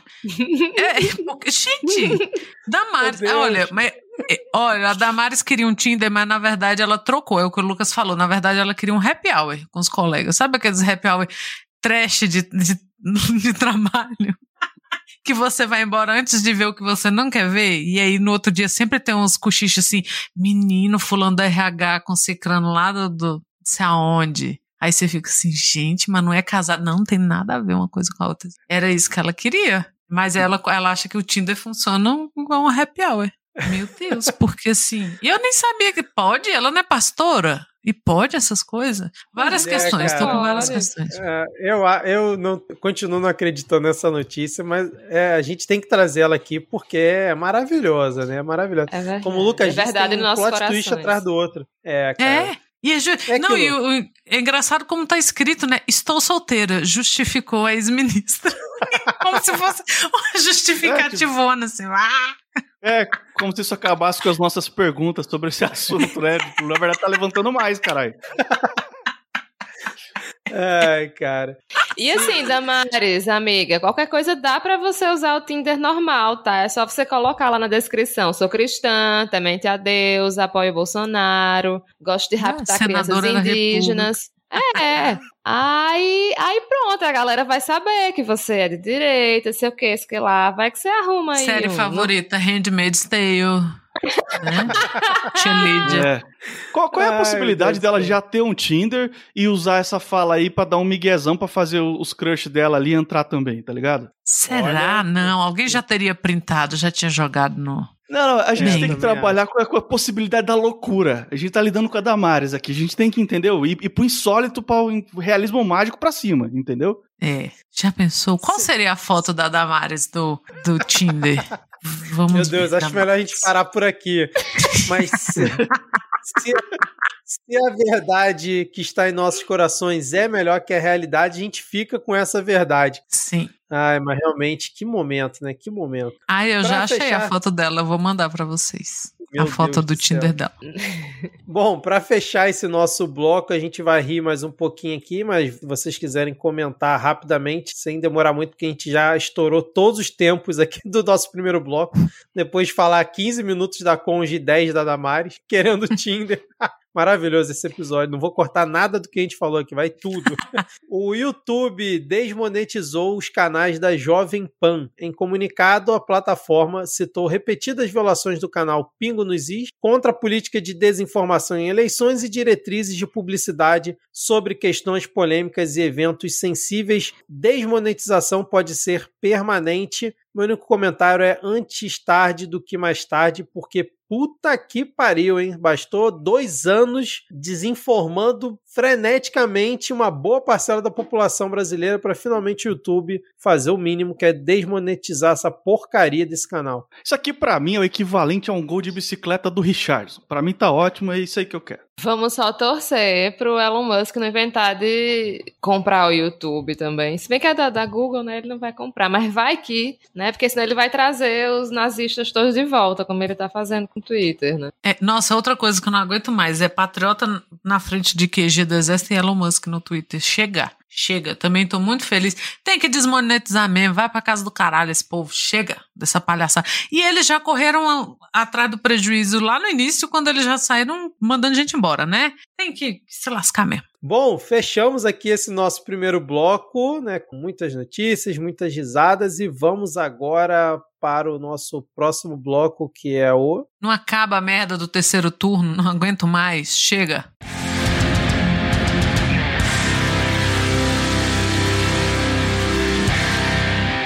Exatamente, começamos aqui o nosso segundo bloco e antes da gente começar a falar né, sobre esse terceiro turno que não acaba de jeito nenhum, vamos comentar uma nova notícia que foi, na verdade, uma nova velha notícia, né? Porque novamente o MEC fez um corte na verba destinada às universidades federais. Dessa vez, eles não detalharam qual foi o valor envolvido nesse bloqueio. O G1 fez até um levantamento que esse já é, acredito que o terceiro bloqueio só esse ano, né? Teve um corte em junho, teve um bloqueio em outubro e agora esse novo bloqueio de novembro, que ao todo a gente já tem esse 1,68 bilhões. Em junho foi 1,6 bilhão e o valor retido para universidades federais e institutos federais foi de 438 milhões. Em outubro foi um bloqueio temporário de 328 milhões e depois a verba foi liberada. E agora estão estimando nesse bloqueio de 366 milhões sem previsão de liberação. E geralmente, quando o governo Bolsonaro cortava nessa área da educação, né, tinha um contingenciamento que eles gostavam de usar esse termo, vinha lá o Van Traub com Kit Kat. Quando vinha uma repercussão muito grande, eles logo em seguida davam um jeito lá e liberavam. Agora eu fico com dúvidas, porque já estamos final de novembro, entrando em dezembro, o governo tem mais um mês aí para simplesmente não liberar nada e ligar o foda-se. Eu não duvido não, cara. Acho que vai ficar esse bloqueio e 2023 mais uma pequena bomba para o governo Lula desarmar. O que, que, vocês acham? Essa época, esse governo de transição, né? A gente já falou disso aqui. Da outra vez até eu e Thaís comentamos, nunca tinha acompanhado um governo de uma transição de governo assim e que maluquice. Cara, tá todo mundo fazendo lobby. Inclusive o Frota, que acaba. Todo mundo. Sabe, não tem um grupo de três, quatro reitores, pelo menos, pra ir atrás disso, porque aí fica assim: ora, e agora? O MEC vai contingenciar. Pelo amor de Deus, sabe? O IF, o, os IFs aí, de vez em quando, nesse governo, tava perigando não pagar professor, não pagar conta de água. Gente, cadê, sabe? Mobilização. Vai deixar. Ah, não. Ano que vem o Lula resolve. Porque essas bombas vão cair tudo no colo do Lula, para quê? Para fazer um primeiro ano de governo equilibrando um monte de prato, e aí o primeiro prato que cai no chão, olha lá o desastre, olha lá o mercado nervoso. Nossa, agora os professores de federal estão todos em greve. Aí vai entrar todo mundo em greve. Não estou falando que não é para entrar em greve, mas assim, se é para a gente entrar em greve ano que vem, se é para a gente apoiar a greve, nesse caso de professores e, e das universidades e das federais, começa agora. Sabe, lobby não, não é uma coisa ruim, não, necessariamente. Vamos lá ouvir a Beatriz Falcão lá no Patado de Pantufa. Junta, cadê esse, essa galera pressionando? Sabe, tá aí o que vai vir ser, a ser a pasta de, de educação toda na mão da, das empresas de educação, porque não são as faculdades, né? É, todo dono, empresário da, da área de educação, dos, dos, mercadores, vou usar aqui, esses são os mercadores da educação. Porra, não tem, sabe, um, um grupo de, de representantes de federal para ir atrás disso, a gente também não, não, dá para ficar sentado, nossa, o Lula ganhou, agora vamos deixar que o Lula resolva. Porque esse governo está vendidinho para a frente ampla. A gente não vai ter um governo nazista, a gente não vai ter um governo que vai tentar matar a gente de doença, de fome, de tiro o tempo todo. Mas a gente não vai ter um Lula um, gente, pelo amor de Deus. Cadê? Era a hora de ir lá. Ei, eu quero minha parte do bolo é agora sabe? Porque aí ano que vem, na primeira semana, ah, vamos entrar de greve aqui. Aí a greve vai estourar no, no colo do governo Lula. E aí vai começar tudo de novo. Cadê? Sabe? Porque agora não tem, vai entrar para fazer as palhaçadas dele. Vão deixar para quê? Aí agora tá lá correndo o risco do dinheiro bloqueado não ir nem para pagar água, para pagar luz, para pagar carteira. Aí de vez em quando aparecem esses problemas que a gente sempre acompanha de federal, que é parede esburacada, telhado caindo na cabeça de aluno, sala parada porque tá lá, o, sei lá, tomada de mofo ou, ou de qualquer coisa, e os reitores não estão indo atrás? Os que tem, né? Porque tem uns que ainda estão com, com interventor aí, que não é reitor. E os que não são interventores? A briga que, que foi para não aceitar reitor indicado pelo governo federal e os que não foram indicados ou que brigaram para serem eleitos não vão fazer nada, essa é a hora de ir atrás. Porque deixar essa, essa conta para o colo do Lula depois é agir contra o governo. Aí depois, ah não, com esse governo a gente pode fazer greve. E aí, qual vai ser o preço dessa greve? Porque aí não vai ter grana. E já não tem, porque o objetivo era esse. O objetivo, Jair está se fazendo de desentendido agora, muito chocado e deprimido, porque ele jamais imaginou que ele não ia ganhar a eleição. Ele sabia que ele não ia ganhar a eleição. Esse ano todo ele trabalhou para deixar a terra arrasada para o ano que vem, porque ele sabia que não era ele que ia desfazer. Porque ele não ia desfazer, porque se ele tivesse ganhado, esse país estaria no mais completo caos e ano que vem não existiria Brasil. Ia ser um descampado em formato assim, de Brasil. E aí, não, vamos aguardar. Vamos, vamos porque só deve ser isso que vocês estão esperando, não é possível. Cadê? Ó, oh, ó, oh, tá fazendo aí governo de transição, a gente conversa com quem? Com quem é que a gente vai falar?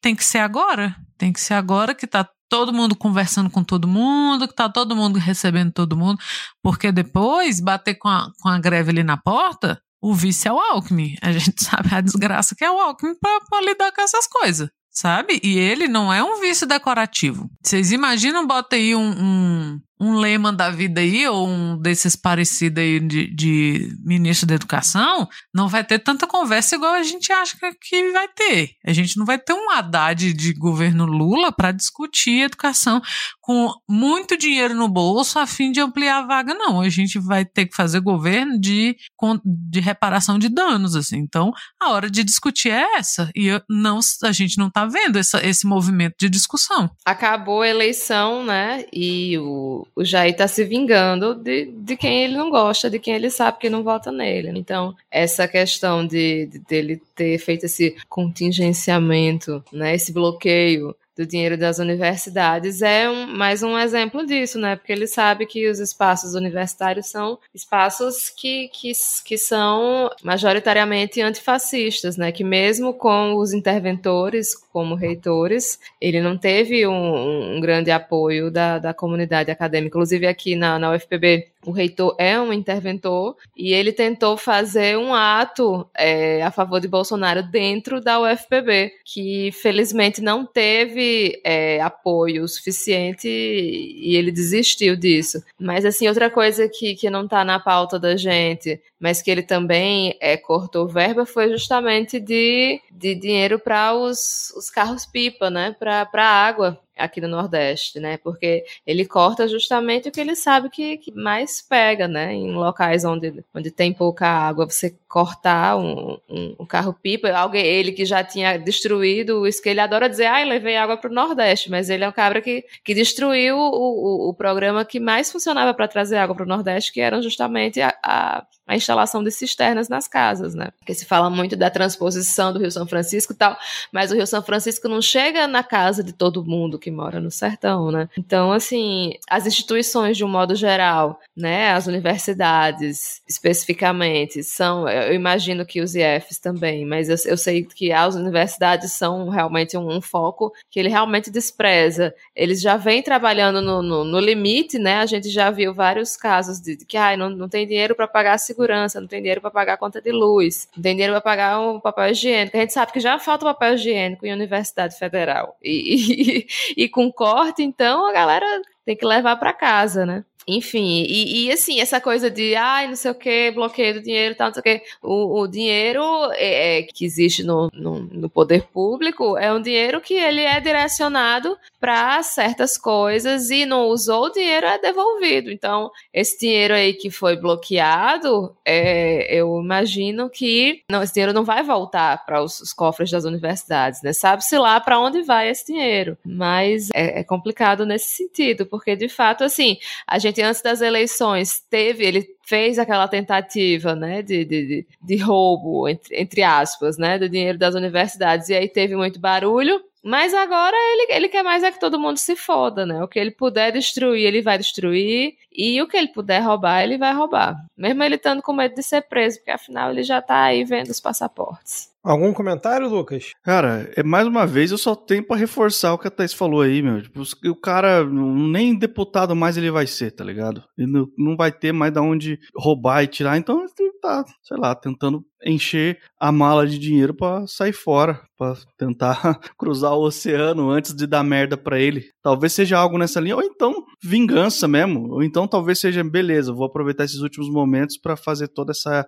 esquerda comunista pagar por ter votado errado, segundo a concepção escrota dele. É só isso e mais nada, não, não, não dá para esperar desse cara um plano genial. Entendeu? Ele não é um gênio do crime, ele não é o Lex Luthor. Entendeu? Ele só é um, um idiota. Entendeu? Ele é um idiota aleatório que, por um acaso, conseguiu convencer uma galera com, com a retórica dele. É só isso e mais nada. Então, eu não, eu não consigo interpretar isso aqui como nada além de só mais uma idiotice dele entendeu? É, pois é, eu fico pensando o que, que ele pode ainda aprontar de maldade depois, principalmente que o Congresso entrar de férias. Já vai ter lá, uns 15 dias finais. E falando em Congresso, eu estava vendo aqui uma postagem da Bia Kicis, justamente com o Bolsonaro. Ela fez agora há pouco aqui, enquanto a gente estava gravando. Vou mandar para vocês. O Bolsonaro tá com uma carinha que ou estava chorando no banheiro ou tomou uns biricoteco aí o olhinho tá fundo, tá com aquele sorrisinho amarelo. Mandei até aí para vocês no chat. Mas enquanto vocês assistem aí essa, essa carinha maravilhosa do fungo presidencial, vamos seguir aqui com a nossa pauta porque é aquilo. Acabou a eleição, acabou o consignado, porque a Caixa Econômica Federal simplesmente mudou as regras e cortou a liberação de crédito consignado após a derrota de Bolsonaro. Publicamente, a Caixa não anunciou nenhuma alteração no consignado do auxílio, mas o UOL teve acesso a documentos internos da Caixa Econômica Federal e no dia 14 de novembro a instituição mandou um comunicado interno para agências e correspondentes bancários informando que atualizou a lista de pessoas impedidas de contratar o consignado do auxílio. O documento foi confirmado pelo UOL com fontes de três estados. A nova lista restringiu drasticamente o fornecimento de novos créditos. Abre aspas, no período eleitoral fazemos cerca de 30 consignados do Auxílio Brasil por dia. Poucos eram negados. Agora quase todos são negados. Fecha aspas. Funcionário da Caixa em Curitiba, que temendo a retaliação, pediu para não ser identificado na reportagem. Aqui eles têm outros exemplos também. E fica claro que realmente a ideia do empréstimo consignado para quem já recebe o mínimo do mínimo, que é o Auxílio Brasil, era simplesmente uma medida eleitoreira para ainda por cima conseguir ajudar os banqueiros a lucrarem mais em cima de quem mais necessita e ferrar um pouquinho mais com quem é, já está ferrado, está lhe recebendo auxílio e vai ter que ficar 24 meses pagando a prestação todo mês por conta de um empréstimo que a pessoa usou, sei lá, para comprar comida ou para fazer alguma coisa muito essencial Alguma surpresa? Alguém está surpreendido com, com essa notícia? É compra de votos escancarado, né? Mais claro do que isso, impossível. Queria muito que, novamente, que, que se é, houvessem punições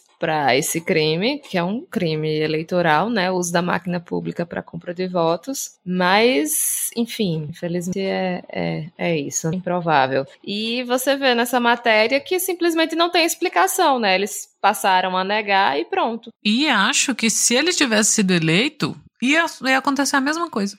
Porque não estava designado para o orçamento do ano que vem. Então não seria pago de qualquer forma. Era para o que a gente falou, era meio ouro de tolo, assim, para fazer a galera meio que ter uma esperança ali de que ia Ah, pô, vou, vou receber 600 aqui, então vou desafogar as contas e tal, os juros lá em cima e fazer banqueiro encher o rabo de dinheiro, né? Eu acho que de qualquer forma os bancos não iam entrar. Tanto que alguns bancos é, privados não entraram, a gente noticiou isso também na época, que, que alguns falaram que não iam emprestar, que não iam né, fazer o consignado para Auxílio Brasil. E agora a Caixa está fazendo o que os outros já. Só a diferença é que desde o início os outros falaram que não ia fazer, porque não ia rolar. É, as coisas têm limites porque você ah, o banco vive de endividamento? Vive, mas você viver de endividamento com a perspectiva nula de pagamento, porque se o que o, o Victor falou, se a pessoa já vive com o mínimo do mínimo, ela pode dever 100, ela pode dever um milhão pro banco. Não vai fazer diferença, ela não tem como pagar. Cara, não ia, não ia para frente isso, era, era massa despejada ali mesmo para comprar voto. E mesmo assim não foi eleito. É sempre bom lembrar, né? Jair Bolsonaro não eleito. Lucas, algum comentário aí sobre essa compra de votos descarada? Tentativa, né? Porque. Ah, funcionou. cara, isso aí é, é, Comprou o bagulho no Mercado Livre, não recebeu, pediu reembolso. É isso aí que aconteceu. Falou? não, não veio o que ele queria, pediu o dinheiro de volta. Eu tinha colocado aqui na pauta a reunião que o Bolsonaro teve aí com os comandantes das forças. Ele publicou foto, né, para mostrar aquela mesa cheia de velho brocha para tentar botar medo em alguém. E aí depois saiu uma notícia na CNN dizendo que na verdade os comandantes das Forças Armadas cobraram uma ação do Bolsonaro para conter os atos em frente aos quartéis, enquanto os patriotários estavam esperando que agora não, agora vai, agora realmente o exército vai tomar o poder, vai dar um golpe aí no, no próximo governo, sem nem o governo ter assumido. Na verdade parece que eles estavam cobrando isso. Depois a gente teve o Mourão fazendo tweet golpista para variar um pouco né, tá virando uma prática. E aí o que eu até botei na pauta que o pai dos golpistas, né, do discurso golpista, o Vilas Boas, fez um tweet hoje também, porque Parece que o Paulo Figueiredo, aquele cara lá da Jovem Pan, foi criticar os chefes aí das forças, dizendo que na verdade são tudo comunistas, né? nas entrelinhas ele estava dizendo isso. E aí o Velas Boas veio em defesa dos três generais e aí termina a notinha dele aqui dizendo que nossa força em algum momento pode ser instada a agir. Vamos, portanto, assegurar a tranquilidade necessária para a tomada de decisões por parte de nossos chefes. Assim, mais um, uma notinha golpista. Vocês querem comentar alguma coisa? Porque assim, os golpistas continuam na frente dos quartéis, nada mudou. Mais 72 horas para esperar acontecer alguma coisa, e é isso, né? Notas golpistas já virou segunda-feira. É aquele meme do velho gritando para as nuvens sabe? O velho de pijama com o celular na mão no, no Twitter. Ai, preguiça, preguiça, chega de, chega de militar inferno. Malditos milicos. Bom, eu achei então divertido, aqui. né? Essa coisa de, dos militares dizendo, pelo amor de Deus, Bolsonaro, manda esse povo embora, porque eu não aguento mais escutar hino nacional. Você vê, Expectativa, né, que... Bolsonaro pagando sapo. Realidade, Bolsonaro engolindo sapo. Pelo menos assim, é. se tinha algum militar nesses quartéis que ainda não tinha decorado o hino, sei lá, aqueles, todos os hinos que eles estão cantando, agora não, não resta dúvida, né? Porque, porra, não esquece nunca mais. Não, imagina um monte de, de, de, banheiro químico lá na frente, deve estar tá indo o fedor de, de mijo de cocô de patriota pra dentro do quartel, o povo deve estar, tá, puta que pariu, que fedor, manda esse povo embora, pelo amor de Deus, entupindo a, a, as privadas das, das farmácias, do supermercado, tudo ao redor redor. Teve Tudo um outro que falou que cagou num saco porque o banheiro não estava mais funcionando. Imagina o inferno que deve ser ter um estabelecimento perto de um quartel hoje em dia nesse país. É, pode Meu Deus. Até, tocou no Antes era só o ponto de referência, né? Entra ali, depois do quartel você desce agora. Ai, meu Deus do céu. Ó, a Panissa disse o seguinte aqui no Twitter, ó. Quero deixar um salve pro Lucas. Parabéns pelo prêmio. A Rose Matos disse: Parabéns pelo prêmio, Lucas. E aí ela disse: Amo a voz dele. Um salve, beijos para toda a bancada. E aí ela mandou os gatinhos dela aqui no tweet. E o Denis Almeida também mandou abraços para todos. Fica aqui. Os reclames do Plim Plim. Agora vamos falar sobre o que interessa, que é a posse do Lula, porque a gente, né, a posse do Lula vai ser dia 1 de janeiro, mas a diplomação dele parece que vai ser antecipada para o dia 12 de dezembro, inicialmente seria dia 19, e aí o Lula não viu os motivos, confesso, estava querendo antecipar para o dia 12, e ao que tudo indica, o Xandão vai topar. Vocês veem isso como uma boa notícia, antecipação da diplomação do Lula? Eu gostei. No meu coração cara, já tá porque... diplomado, já tá em posse, já tá tudo aí. pra mim é só Também, uma desde o formalidade. dia 30. Seria bom Eu se li a aqui posse algum também lugar. fosse mais cedo, né? Aí seria ótimo. É, nossa, bom demais. Eu li em algum lugar que o Jair foi diplomado, tipo, no dia 10 de dezembro. Então eu acho que é meio comum isso, assim. Que aí a gente sabe que quanto mais cedo, mais cedo eles saem de férias, né? Que esse objetivo eu faria o exatamente. mesmo. E a gente também. E a gente também. E a gente tá. Ó, inclusive, o Midcast está só esperando essa data aí, Xandão, decida-se.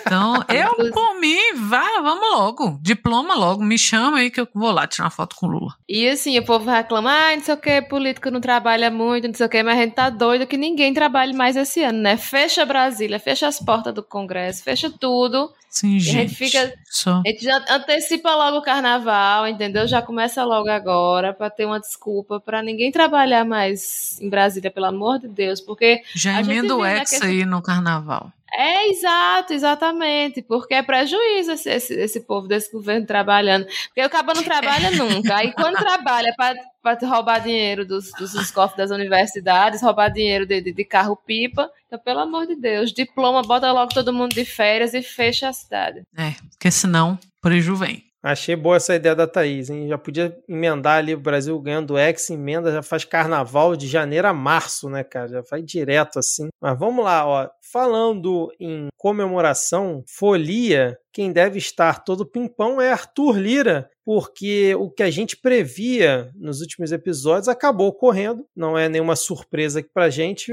pois PT, PV, PCdoB e PSB anunciam apoio à reeleição de Arthur Lira como presidente da Câmara dos Deputados. Então, Arthur Lira ele já tem ali outras 10 legendas junto com ele e agora tem mais esses 94 deputados apoiando a reeleição de Arthur Lira. E lembrando que o PSOL já declarou hoje, a Sâmia foi na, no púlpito da Câmara dos Deputados declarar que o PSOL não vai apoiar a candidatura do Arthur Lira. E só complementando essa notícia, antes de vocês comentarem, o Marcelo Van. É Marcelo Van Hatten, eu nunca sei o sobrenome dele, para ver aqui. Marcelo Van Hatten, aquele lá do Partido Novo, ele rodou uma lista para pegar assinaturas para implementar a Comissão Parlamentar de Inquérito de Abuso de Autoridade, claramente um ataque ali ao STF, né? Eles queriam investigar o TSE e o STF. Levou lá pro Arthur Lira, o Arthur Lira, ô garoto, faz o seguinte, já tá acabando o ano, não vai dar tempo, então faz o seguinte, ó, você foi reeleito, né?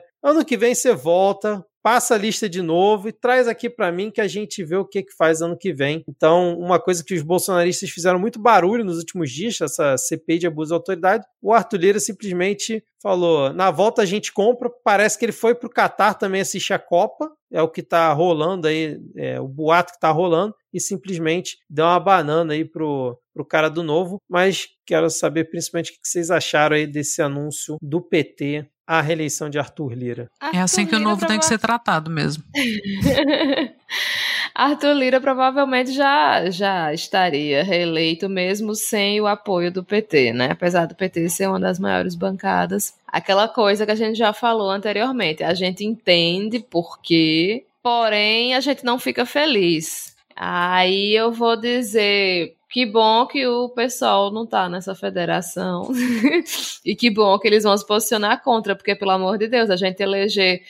Eu ia dizer que eleger um monte de deputado de esquerda, mas não foi esse monte, né? Mas enfim, a gente eleger deputado de esquerda para todo mundo apoiar Arthur Lira. Não, né? Por favor. Que bom o pessoal provavelmente vai lançar o candidato próprio, que não deve ter muitos votos, mas é isso. É, a, a esquerda tem que pelo menos assim fingir que tá lá, que tem força, né? não dá para simplesmente a gente se, se arreganhar todo para Arthur Lira e dizer: venha, meu filho, faça o que você quiser. Sim, a gente reclama do, do semipresidencialismo dele e, ah, não, na primeira oportunidade, bah, vamos lá apoiar. Eu endosso o que Thaís falou. É, a gente entende qual é a jogada aí, não fica feliz e não quer dizer que, ah, os caras tão certo, tem que apoiar mesmo. Ainda bem que o pessoal. Eu vi a fala da Sâmia, estava certíssimo. Sâmia, que é casada com meu marido, né? Como eu contei para vocês. E...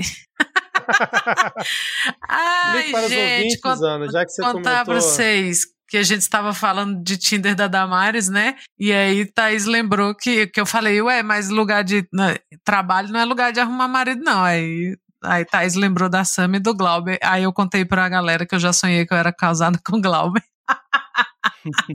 aí agora temos Sam, maravilhosa, casada com meu marido. E fa- fala ótimo, não, não, não desejo nada menos para meu marido um, que uma mulher como o Sami, porque não dá também para abrir as pernas assim pro Arthur Lira e endossar esse semipresidencialismo, né? Porque já estão aí com esse papo de então, a emenda do relator vai continuar. Vamos continuar. Então, porra, né? Tem que pelo menos reclamar, né?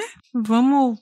Não vai ser aquela oposição massiva, porque acho que em momento nenhum da história fomos, né? E não seremos, mas tem que ter uma parte da esquerda ali fazendo seu papel de, de oposição. Porque é ele que tem que ser base do governo, não é o bo- o governo ser base do Arthur Lira, não? Pelo amor de Deus, Arthur Lira?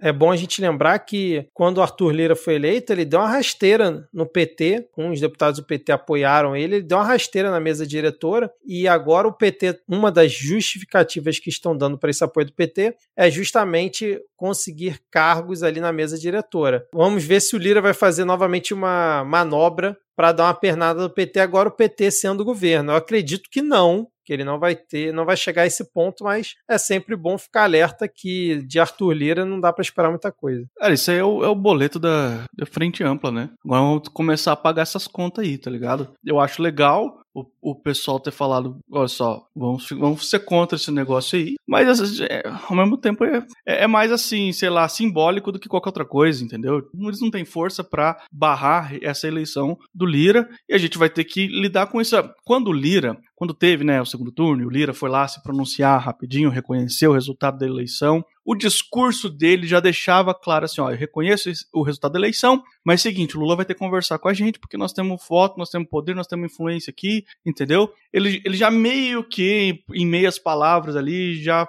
mandou uma mensagem pro Lula dizendo assim que, assim, beleza, você é presidente, a gente reconhece, agora você vai ter que conversar com a gente. Nós vamos ter que negociar aqui, entendeu? E é isso, bicho, isso é o boleto da frente ampla, né? Aquele negócio lá que é aquele contrato do demônio que a gente assinou para poder se livrar do, do Bozo. Agora vamos ter que lidar com esse negócio aí, né? Enfim, muito se enganou quem achou que o, que o Geraldo Alckmin de vice seria o nosso maior problema. Eu acho que ele não tá nem no top 5 de porcaria que nós vamos ter que lidar para resolver daqui para frente. É isso, cara, é isso. Falando em problema, a gente tem um problema que é a PEC da transição, que continua enrolada, mas pelo menos agora foi protocolada no Senado. O texto foi apresentado e já teve ali o número de assinaturas mínimas para poder passar pela CCJ antes de ir a plenário e o Pacheco e o Alcolumbre já estão falando que na próxima semana ela já deve tramitar na CCJ e já esperam aprovação dela na próxima semana, tanto na CCJ como em plenário. Eu estou tão confiante assim não, mas vamos ver o que, que vai acontecer.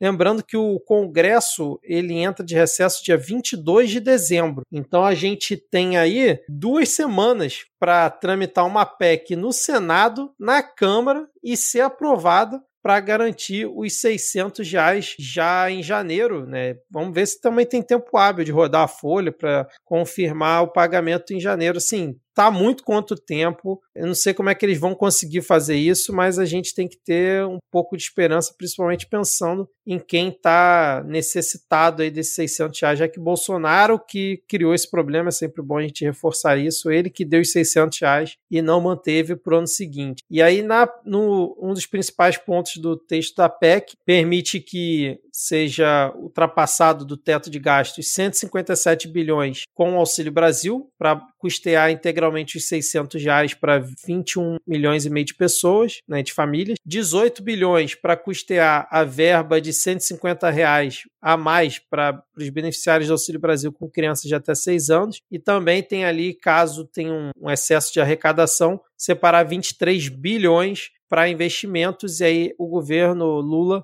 decidiria para onde esse dinheiro poderia ir. E aí, tirando o Auxílio Brasil do teto de gastos, né, que é o que a PEC faria, né, ele sairia do orçamento. Teoricamente, sobrariam 105 bilhões livres dentro do orçamento para o governo Lula é, gastar como quiser. E eu falo teoricamente porque durante essa tramitação da PEC a gente sabe, a gente já comentou aqui que pode surgir um jabuti ali no meio e esses 105 bilhões simplesmente virarem 90, 80, né? A gente não sabe o que pode acontecer disso, mas basicamente é essa a composição da PEC que vai ser apresentada, tendo ali como tempo de fura-teto, vamos dizer assim, né? Permitir que o Auxílio Brasil, que vai voltar a ser Bolsa Família, passe do teto de gastos, dure por quatro anos, ou seja, durante todo o governo Lula animados, ansiosos, esperançosos pela PEC da transição? Eu acho que, assim, o desafio é grande pra caramba. Mas, na moral, se alguém tem chance de vencer esse prazo e aprovar essa PEC, é o Lula, tá ligado? É a articulação que ele faz. Ele,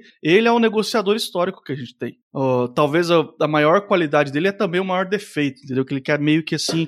É, ele negocia demais as coisas, entendeu? E daí isso que às vezes aí fica um pouco, mano, para com esse negócio aí, tá ligado? Mas eu acho que ele tem. Se, se alguém tem condição de, de cumprir esse prazo é ele. De resolver é ele. Se ele não puder, ninguém mais pode. Entendeu? Então, é, a possibilidade é baixa? É. Mas vamos ver aí, entendeu? Porque eu ainda tenho uma esperança. Eu ainda tenho uma esperança de que vai rolar, porque os, os benefícios que isso vai trazer em, em, termos de capital político é muito grande. Então, talvez ele consiga convencer uma galera por, por esse lado, assim, sabe? Tipo, de, ó, vai pegar bem para você, enfim. Então, não sei. Vamos ver aí, né? Vamos, eu também não quero ficar comemorando antes da hora, assim, mas eu ainda, eu ainda não, não perdi 100% das esperanças desse negócio aqui. É, eu concordo com o Lucas. É, eu já tinha falado aqui que eu acho que a aprovação ou não dessa PEC vai dar a tônica do, pelo menos do primeiro ano de governo, de como vai ser a relação nesse primeiro ano de governo entre o, gov o, o governo federal e a, o Senado e a Câmara, né? E eu continuo achando, vai ser nesse momento que, que a gente vai ver como que estão as disposições e os humores para negociar. E, e endosso o que o Lucas falou, é o, se tem alguém que pode fazer isso é o Lula. Se vai aparecer jabuti ou quantos jabutis vão aparecer aí é questão de tempo, né? Mas não tem, não, não se governa. Não se governa sem, sem aprovar esse, essa PEC. Quanto mais o tempo passa, mais a gente acho que fica mais claro, sabe? Que, que tem que passar, porque o governo Bolsonaro não fez o que devia ter feito, né? Então, o governo Lula já começou. É aquele, aquele cara que é contratado para arrumar as coisas antes dele mesmo entrar. E só lembrando que o jabuti, que pode ser que apareça aí nessa PEC, não é o do Lucas, né? É, esse é o bom jabuti. é, exatamente. É, infelizmente não é.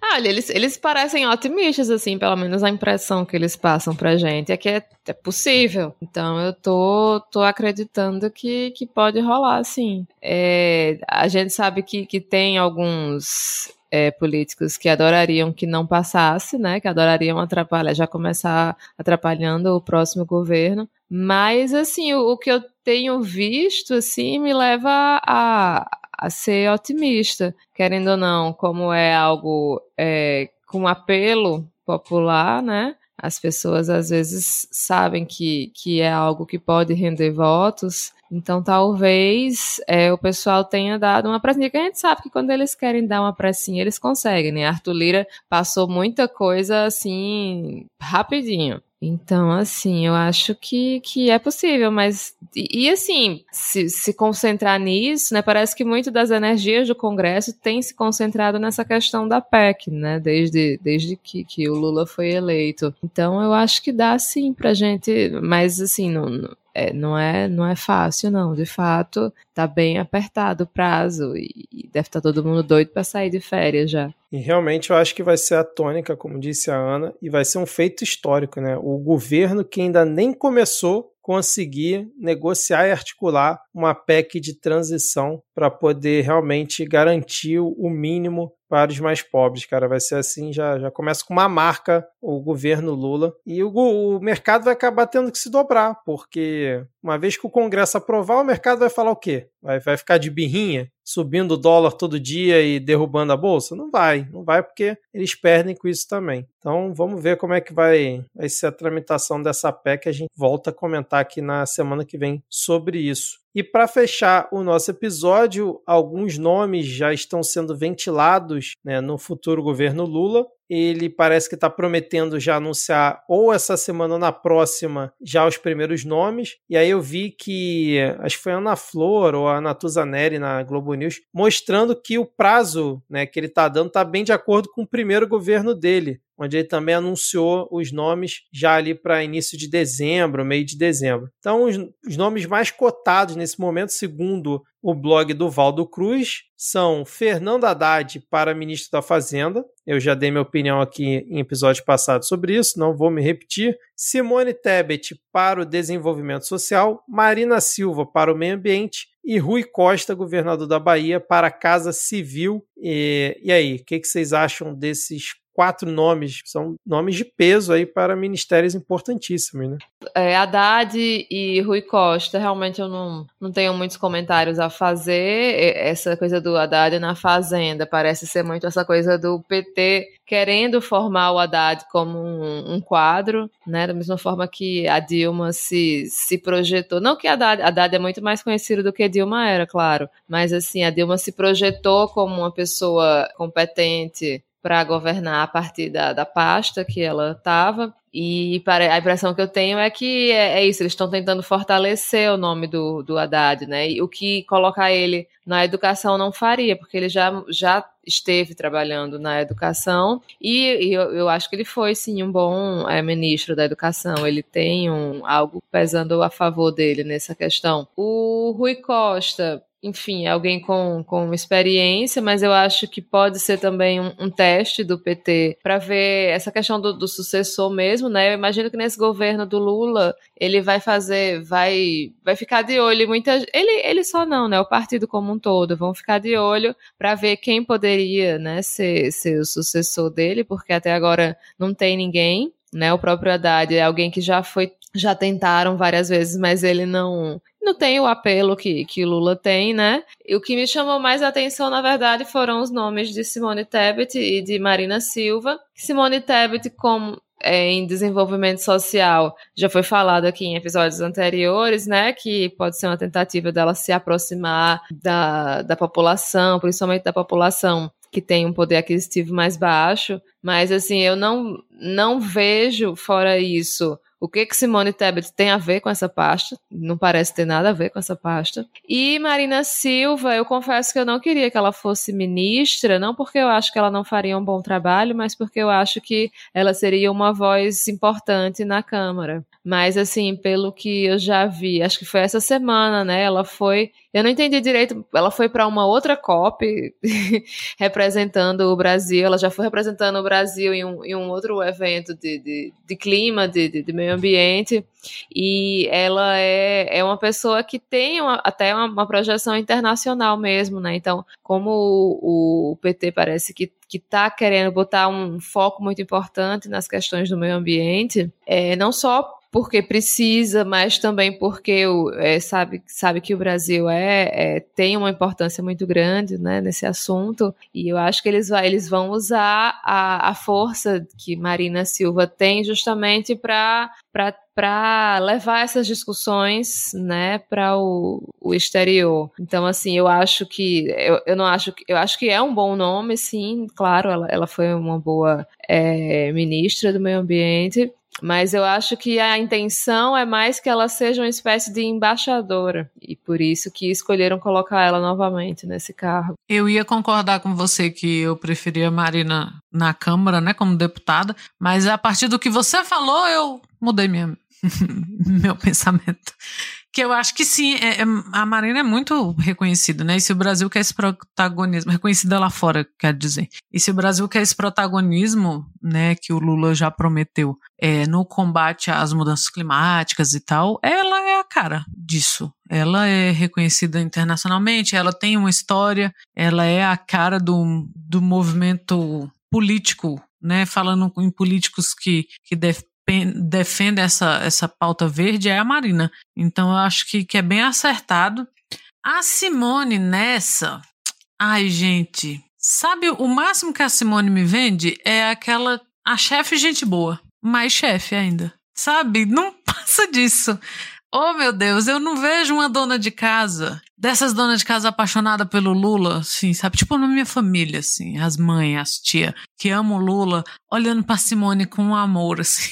Não, é é a chefe gente boa. Sabe aquela sua chefe que você fala, nossa, ela é gente boa, mas ainda assim ela é rica demais para ser sua amiga?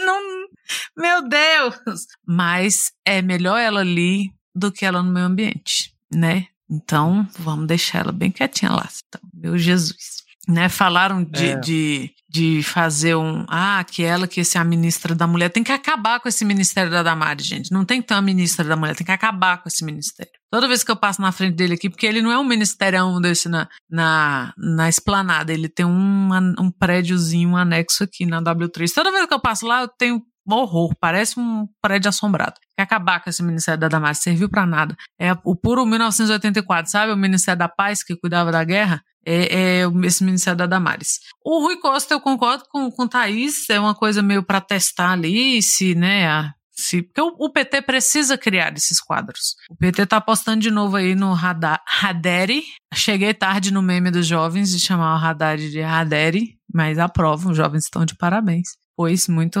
muito Dere mesmo. É, o PT precisa criar esse quadro. O Lula vai fazer 81 quando o Lula sair, né, desse primeiro. Então eu não sei nem se a gente já falou disso também. Eu acho que ele não pode nem se candidatar à reeleição. E a gente não vai ficar na mão do Alckmin, né? Então o Lula tem que criar esse quadro. E também a gente não pode deixar para Tebet.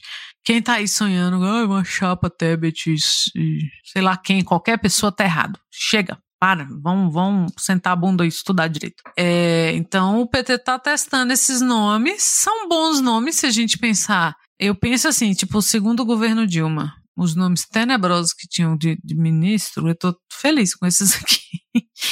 É, espero que mantenha essa linha aí de, sabe, não, não é muito escabroso. Mas vai bem por esse, esse lado. O PT tá testando ali quem é que. Sabe, fazendo um banco de mudinhas para ver quem quem pega, qual raiz que se aprofunda, porque a gente precisa de alguém, porque o Brasil precisa sair das costas de Luiz Inácio. Luiz Inácio, infelizmente, não vai viver para sempre, pois lenda. Lenda não vive para sempre. E a gente não pode voltar pro buraco que a gente esteve quando a gente saiu, né, da, das garras desse amor gostoso. Então, ele tá. Me sentiu Diego agora falando isso. É, é uma fala que Diego faria. Então, tá ali testando Haddad, Rui Costa, vamos ver quando é que vem Flávio Dino aí. Já vi aventando aí Flávio Dino na justiça, gostei, gostei gosto bastante. Também, gosto. Então, vamos ver o que que vem pra frente. Até agora não tá assustador não. Tô achando que não, tô, não vou dizer que a conta tá barata, que o boleto, como disse o Lucas, o boleto da frente ampla tá barato não, mas são nomes esperáveis para ministro e para quando você tem ali, né, que manter a paz com a vizinhança. Só tem um nome aí dessa lista que eu queria comentar de verdade, que é a Maria, que é o seguinte. A gente tem que lembrar de um fator que é o fator justamente da transição, assim, de quem estava antes e quem vai entrar, entendeu? A gente, vamos considerar assim, né, que o meio ambiente é o que sobrou, é o que o Salles não conseguiu queimar, o que o Salles não conseguiu vender de madeira, essas porra aí, entendeu? É, e a gente precisa talvez do nome mais forte que a gente puder pensar para ver se pelo menos no final de quatro anos o Lula fica no 0 a 0 Pra gente ver se a gente retoma, porque o desmonte foi muito grande, o estrago foi muito grande, todo mundo viu, todo mundo sabe do que eu tô falando aqui. Então, a gente precisa trazer, a, tipo, entre aspas, assim, né? Vou usar uma metáfora bélica, assim, mas artilharia pesada, entendeu? A galera que é, é realmente, assim, os nomes mais excepcionais e, e, a Marina Silva, com certeza, é um, um nome muito forte para a questão do meio ambiente. Então, eu, eu concordo com tudo que vocês falaram aí, de ok, né, a importância que ela teria ali na Câmara também. Mas a gente é, é disso aqui para cima que a gente precisa, entendeu? É, é da Marina para cima. Se não for a Marina, tem que ser alguém melhor que a Marina. Não dá para ser menos, entende? Porque a gente tem que recuperar um estrago aqui e, e, e, pelo amor de Deus, não pode dar errado. A gente tem que recuperar mesmo, tem que mostrar serviço, tem que fazer acontecer, porque senão daqui quatro anos vamos estar tá aí chorando de novo, fazendo frente ampla de novo e isso também nós não quer. A gente quer que daqui quatro anos a gente tenha um plano de verdade para poder botar esse país finalmente para olhar um pouco para frente, sabe? E não ficar consertando cagada dos outros e não. Então, nesse sentido, é, eu não acredito que eu vou falar isso, mas dos nomes que estão aqui, embora eu não,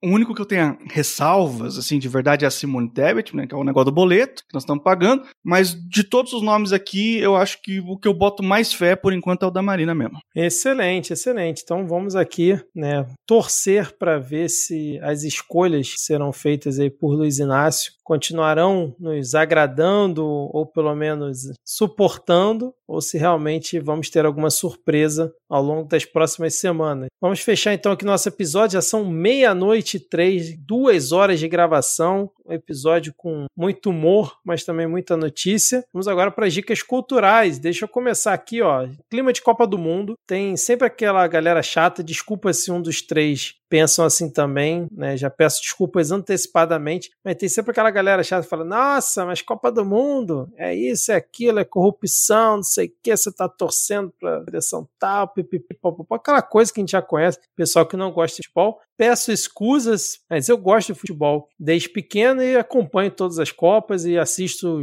todos os jogos que eu posso mesmo, apesar de saber de todos os problemas. E a minha indicação vai nessa linha porque para a galera que também gosta de futebol, acompanha a Copa e quer ver o outro lado, ou para a galera chata que não gosta de Copa e quer ver ainda mais sobre corrupção, tem uma série da Netflix que se chama Esquemas da FIFA, né, em português, que é uma minissérie de quatro episódios que conta ali detalhadamente vários esquemas de corrupção dentro da FIFA e todo o histórico da FIFA, desde ali de João Avelange e companhia muito baseado no FIFA Gate, que foi aquela investigação que o FBI fez. Tem aquela puxada de sardinha para o lado dos Estados Unidos, de como o FBI é lindo e maravilhoso, mas assim mostra de forma bem detalhada alguns desses esquemas e é realmente assim, escandaloso, nojento, mas infelizmente eu continuo gostando ainda de futebol, principalmente Copa do Mundo. No dia a dia eu não tenho assistido tanto, mas Copa do Mundo é algo diferente, então fica aí a minha indicação para todo. Então vou fazer, vou seguir a ordem aqui. É isso. Eu, eu tenho duas, duas dicas culturais. Uma é eu tenho obrigação contratual que todo lugar que eu vou tem que divulgar meu próprio livro, que é o Olhos de Pixel. Se você ainda não leu, se você ainda não conhece, procure aí nas plataformas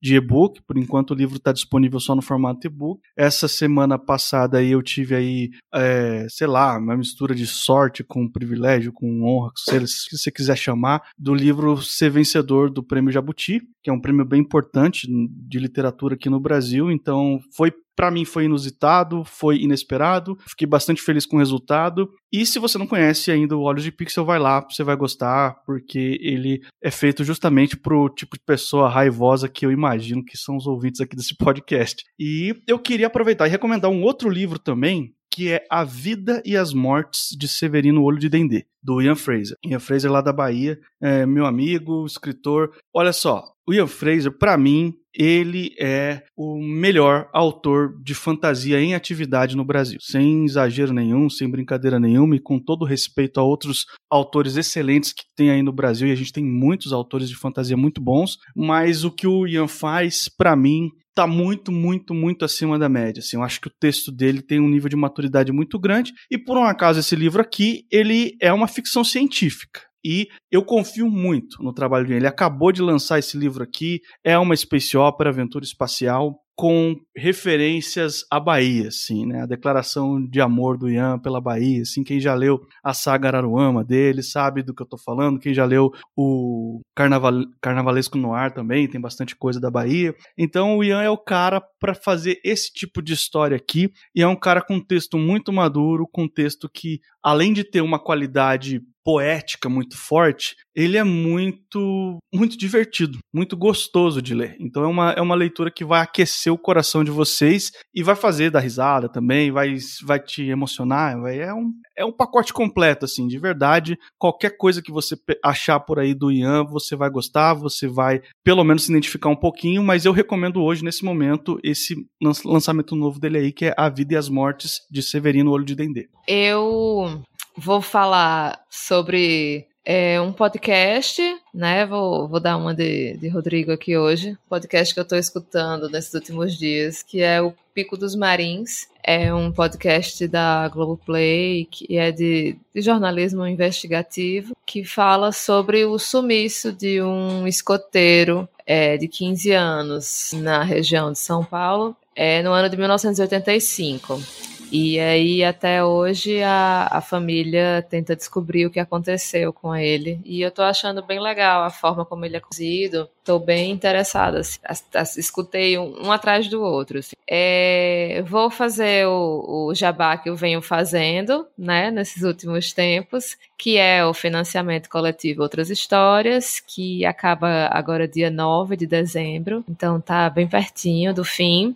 O financiamento é flex, então é, o dinheiro que a gente receber, a gente vai usar para pagar, mesmo não chegando a 100%. Mas quem quiser aí ajudar apoiando ou compartilhando, ajuda demais aí a, a editora. E também vou falar que vai ser gravado na quarta-feira, então quando sair o episódio já vai ter rolado a live. Mas quem quiser assistir gravada, eu vou estar tá participando de uma live amanhã com dois monstros daqui dos quadrinhos da Paraíba que é Henrique Magalhães e Mike Deodato Júnior. A Paloma Diniz vai conduzir essa conversa, que vai ser sobre os quadrinhos na Paraíba. Então, quem tiver interesse em conhecer um pouco mais, ou só assistir mesmo a live com esse pessoal, porque é uma galera aí que tem muito a tem uma história muito longa de, nos quadrinhos e vale a pena conhecer um pouco melhor. A minha indicação é a minha indicação semanal, que é o Suposta Leitura que eu faço com o Lucas. Aproveitem que ele está famosíssimo agora e vão lá escutar. é meia hora a cada 15 dias a gente está lá falando de alguma leitura nossa, algum tema relacionado à literatura. Às vezes a gente leva algum convidado. É, tá bem legal. A gente já conversou com Marcelino Freire, a gente já conversou com Rodrigo Hipólito. Então, se vocês quiserem, né, dar, checar, a gente tem, tem episódios com spoiler, né? Então a gente abre bem a discussão sobre, sobre o que a gente traz. Tem conto, tem peça de teatro, é só procurar. São quatro anos de, de podcast, então tem bastante coisa. E vou aproveitar para indicar um livro que vai virar série. Então, antes, eu acho que vai ser uma minissérie, porque não, não deve ter muito para onde estender, que é o Kindred, da Otávia Butler. A gente falou dele no pós-leitura. Então, se você já leu e quiser ouvir o episódio, se você não leu, sugiro que leia, porque é um livro muito, muito, muito foda, muito foda, muito foda, muito foda. Tem viagem no tempo, tem. E tem viagem no tempo numa perspectiva muito interessante e pouco pensada, que é assim: toda vez que a gente fala de viagem no tempo, a gente não pressupõe que o viajante no tempo seja uma mulher negra, né? Que com, como ela vai se se virar, né? Que um, um, cara branco, em qualquer época que ele voltar, ele pode se, se misturar ali e tal, e uma mulher negra. Então, a Otávia Butler pensou isso aí, é um livro fenomenal. Fica a dica aí de leitura o trailer do, da série tá muito bom. Eu, eu botei expectativa. Geralmente eu não coloco. A gente já discutiu isso no pós-leitura também. Mas coloquei, tô, tô no hype aí. Então, Kindred e Otávia Butler. Leia o livro pra gente assistir a série. Excelente! Mais de duas horas de gravação aqui hoje. Muito bom. Lucas, valeu aí pela participação, pela presença, pelo esse chamado de última hora, você ter topado aqui enfrentar essa maratona. Espero que tenha pelo menos sido um pouco divertido, principalmente ao imaginar a Damares tendo aí o seu Tinder no Senado. Meu Deus do céu. Toda vez que alguém falar em Tinder, eu vou pensar nisso agora. Pô, eu que agradeço pelo convite aí. Sempre é divertido gravar aqui, gravar, ouvir, enfim, é uma maneira da gente lidar com as desgraças desse país aqui de uma forma um que talvez não faça tão mal pra gente, que a gente consiga passar por isso, por esse furacão com senso crítico, mas também com bom humor, porque é o que vai salvando a gente. Maravilha, e novamente parabéns aí pelo prêmio. É, Thaís e Ana, valeu. Até a próxima semana e tá chegando as férias, hein? Abraço. Chega nem, galera. Tchau. Valeu. Valeu. Tchau.